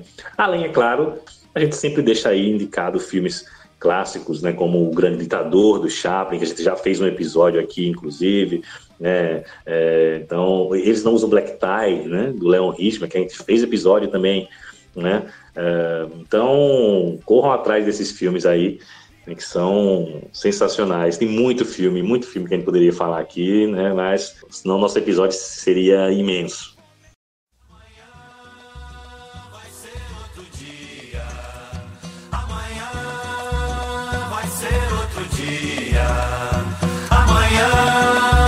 vai ser outro dia. Hoje você é quem manda, falou, tá falado, não tem discussão, não. A minha gente hoje anda falando de lado e olhando pro chão. Viu você que inventou esse estado, inventou de inventar toda a escuridão. Você que inventou pecado, esqueceu-se de inventar o perdão. Apesar de você amanhã há de ser outro dia. Eu pergunto a você onde vai se esconder da enorme euforia. Como vai proibir quando o galo insistir em cantar? Água nova brotando e a gente se amando sem parar. Falamos sobre cinema e política, né? um tema aí muito rico, muita coisa para a gente falar. A gente não esgotou o tema aqui, né? merece uma parte 2, porque tem muita coisa para falar, muitos filmes para a gente comentar, né? E com certeza é um tema, é um tema que não se esgota, né? A, a política ela está sempre em transformação, porque ela faz parte da sociedade, ela, e a sociedade está sempre em mudança, né? Então a gente vai sempre estar tá falando né, da política, né, da política com o cinema, né? Vamos agora para as nossas considerações finais. Por favor, quem começa? Uh, eu queria, de novo, como eu fiz no início, agradecer a participação, tá? Porque, repito, estou com pessoas qualificadas, mas eu tenho que agradecer sempre quando eu participo de uma conversa com vocês, meu querido amigo, hoje eu posso dizer, Breno, né? Porque se não fosse o Breno do grupo Incompreendidos, e agora ele mudou o nome da página dele, qual é a página do Breno agora? Que... A Lanterna, a Lanterna Mágica. Mágica da Lanterna Mágica. Sem o Breno, a gente não estaria aqui conversando. Então, vai ter, nós vamos ter 10 anos de amizade e eu sempre vou lembrar do Breno, porque o Breno teve esse, esse poder de articulação. Um grande abraço, meu amigo Breno. E dizer que esse tema é muito importante, porque além de ser cinema e política, porque, no meu ponto de vista, cinema também é ferramenta de transformação social, né? E num próximo, deixo já aqui como sugestão, a gente no próximo, no parte 2, quem sabe a gente possa fazer juntos de novo, a gente abordar essa, essa questão da transformação social, de quem são os sujeitos que estão atrás da câmera, né? Quem é que está narrando as histórias?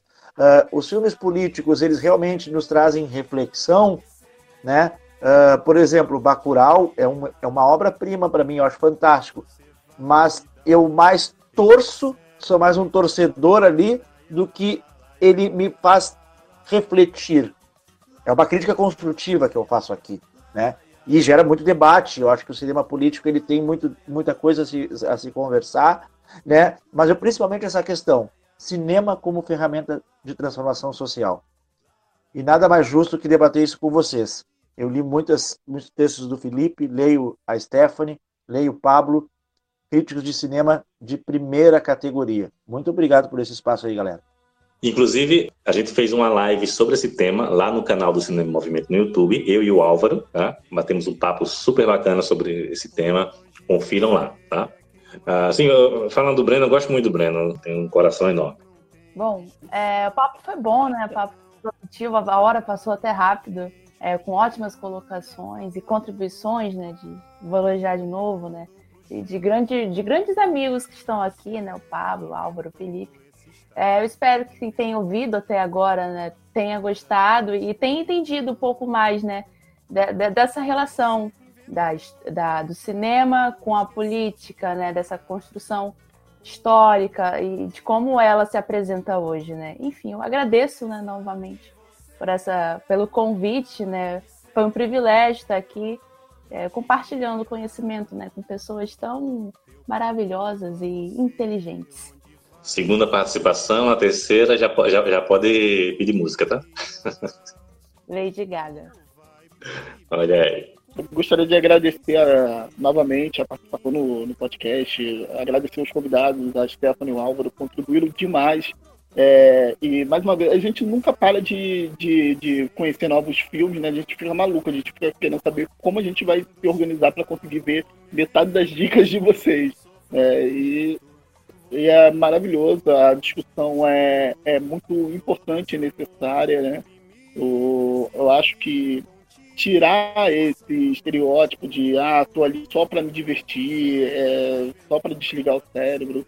Não, acho é muito importante pensar o filme politicamente, mesmo que o filme não se proponha a ser um filme político. Eu acho sempre muito válido. Acho que tudo né? Tudo, toda expressão artística humana tem que ser pensada é, é, qual é a sua função política, mesmo que não seja a, a, a camada principal que ela carregue, até mesmo para que a gente compreenda é, e não seja manipulado, né? Por isso que eu acho sempre importante e fiquei muito feliz quando o Paulo sugeriu de, de fazer é, esse episódio de cinema política, porque é, não só porque estamos no, na, numa temporada né, de eleições ou coisa desse tipo, esse episódio tem que servir para muito mais do que isso. Né? Né, tô que como o Álvaro já sugeriu ter um parte 2, opa, vamos fazer ano que vem. É, ano que vem não tem eleição e ainda assim é importante discutir o, o cinema, a relação entre cinema e política, né? Eu também queria agradecer né, a todos vocês que participaram aqui comigo hoje, né? Felipe, que já é de casa, a Álvaro aí, seja muito bem-vindo ao Cinema em Movimento, tá? Aí as portas estão abertas né, para você sempre estar aqui conosco. Stephanie, que agora já foi carimbada aí também, né, sinta-se sempre à vontade para estar aqui conosco. Tenho certeza que quem nos ouviu pôde escutar aí um bate-papo super rico, né, com ótimas indicações, ótimas reflexões, né, e é isso, a gente sempre tenta trazer um conteúdo qualificado, né, eu agradeço pela dedicação de todo mundo que participa aqui né, no nosso podcast. Né? E, como vocês já falaram, né, sempre vai ser importante falar sobre política. A gente vem falando sobre cinema e política desde que a gente iniciou esse podcast, desde o nosso primeiro episódio. A gente sempre faz essa relação. Né? É até uma característica nossa já. Né? Então, sempre vai ser necessário. Né? E principalmente agora. Né? E, e, independente do resultado que a gente vai ter nessas eleições, a luta continua. Porque mesmo que o resultado seja uh, o que a gente está esperando, né, seja um resultado favorável, mas ainda assim o contexto que a gente vai ter não é um contexto fácil. Né? Então a gente, a luta vai continuar, a gente vai e os problemas estão aí. Né? A gente vai continuar né, tendo que se organizar, tendo que se mobilizar, tendo que refletir criticamente sobre a nossa realidade social, né? E o cinema é uma ferramenta né, potente para nos ajudar nessa reflexão crítica, né? Então, super top uma parte 2, né? Já, já, já, podemos colocar no cronograma do, do, do próximo ano, né? E foi muito rico o nosso bate-papo aqui. Muito, mais uma vez, muito obrigado. E muito obrigado a você por estar nos ouvindo até agora. Né? Nosso muito obrigado. E obrigado pelo feedback que a gente está tendo, que está sendo muito legal. E é isso. Esse foi mais um episódio do podcast Cinema em Movimento.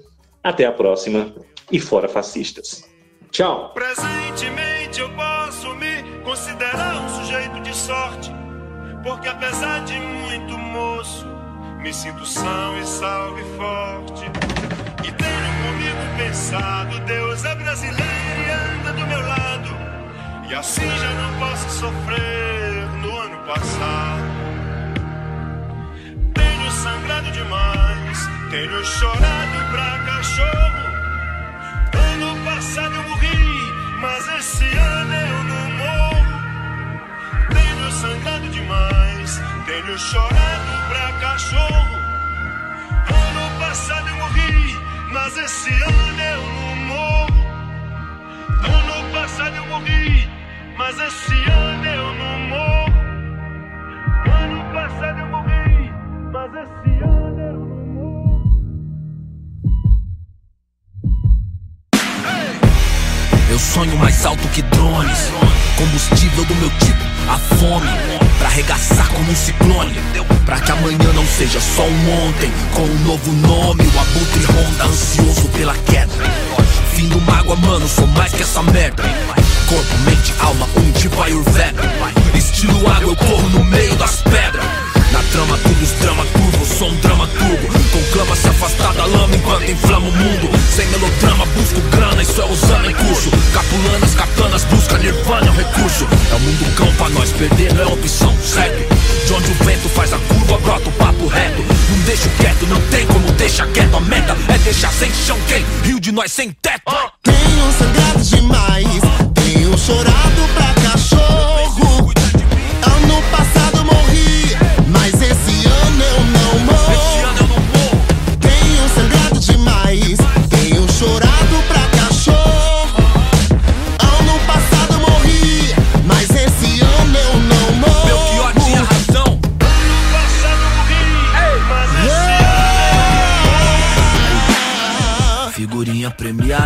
brilho no escuro, desde a quebrada avulso. De gorro alto do morro, os camarada, tudo. De peça no forro, os piores impulsos.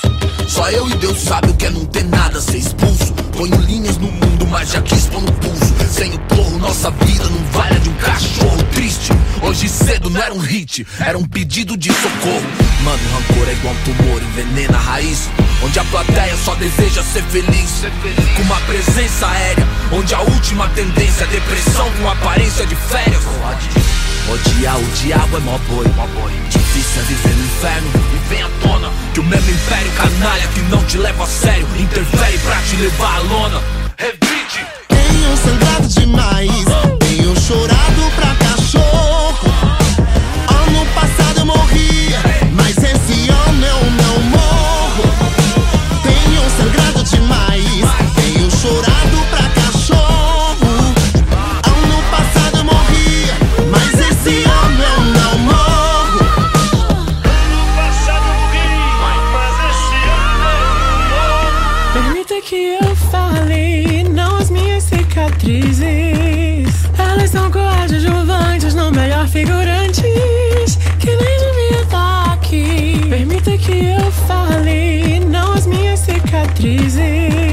Tentando roubar nossa voz, sabe o que resta de nada?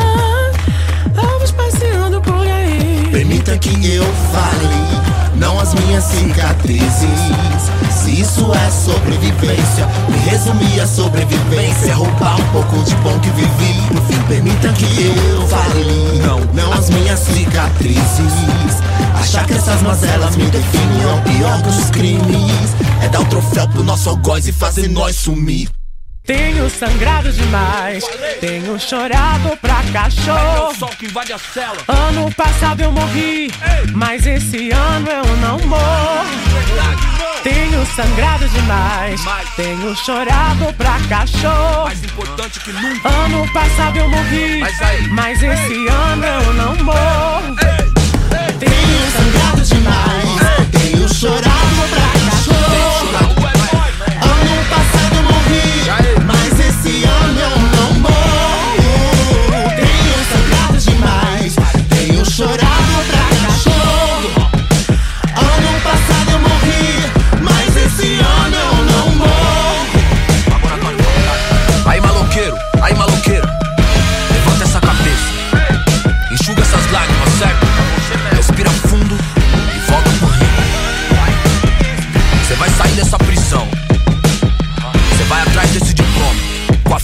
beleza do sol, entendeu? Faz isso por nós. Faz essa por nós. Te vejo no. Ano passado eu morri, mas esse ano eu não morro.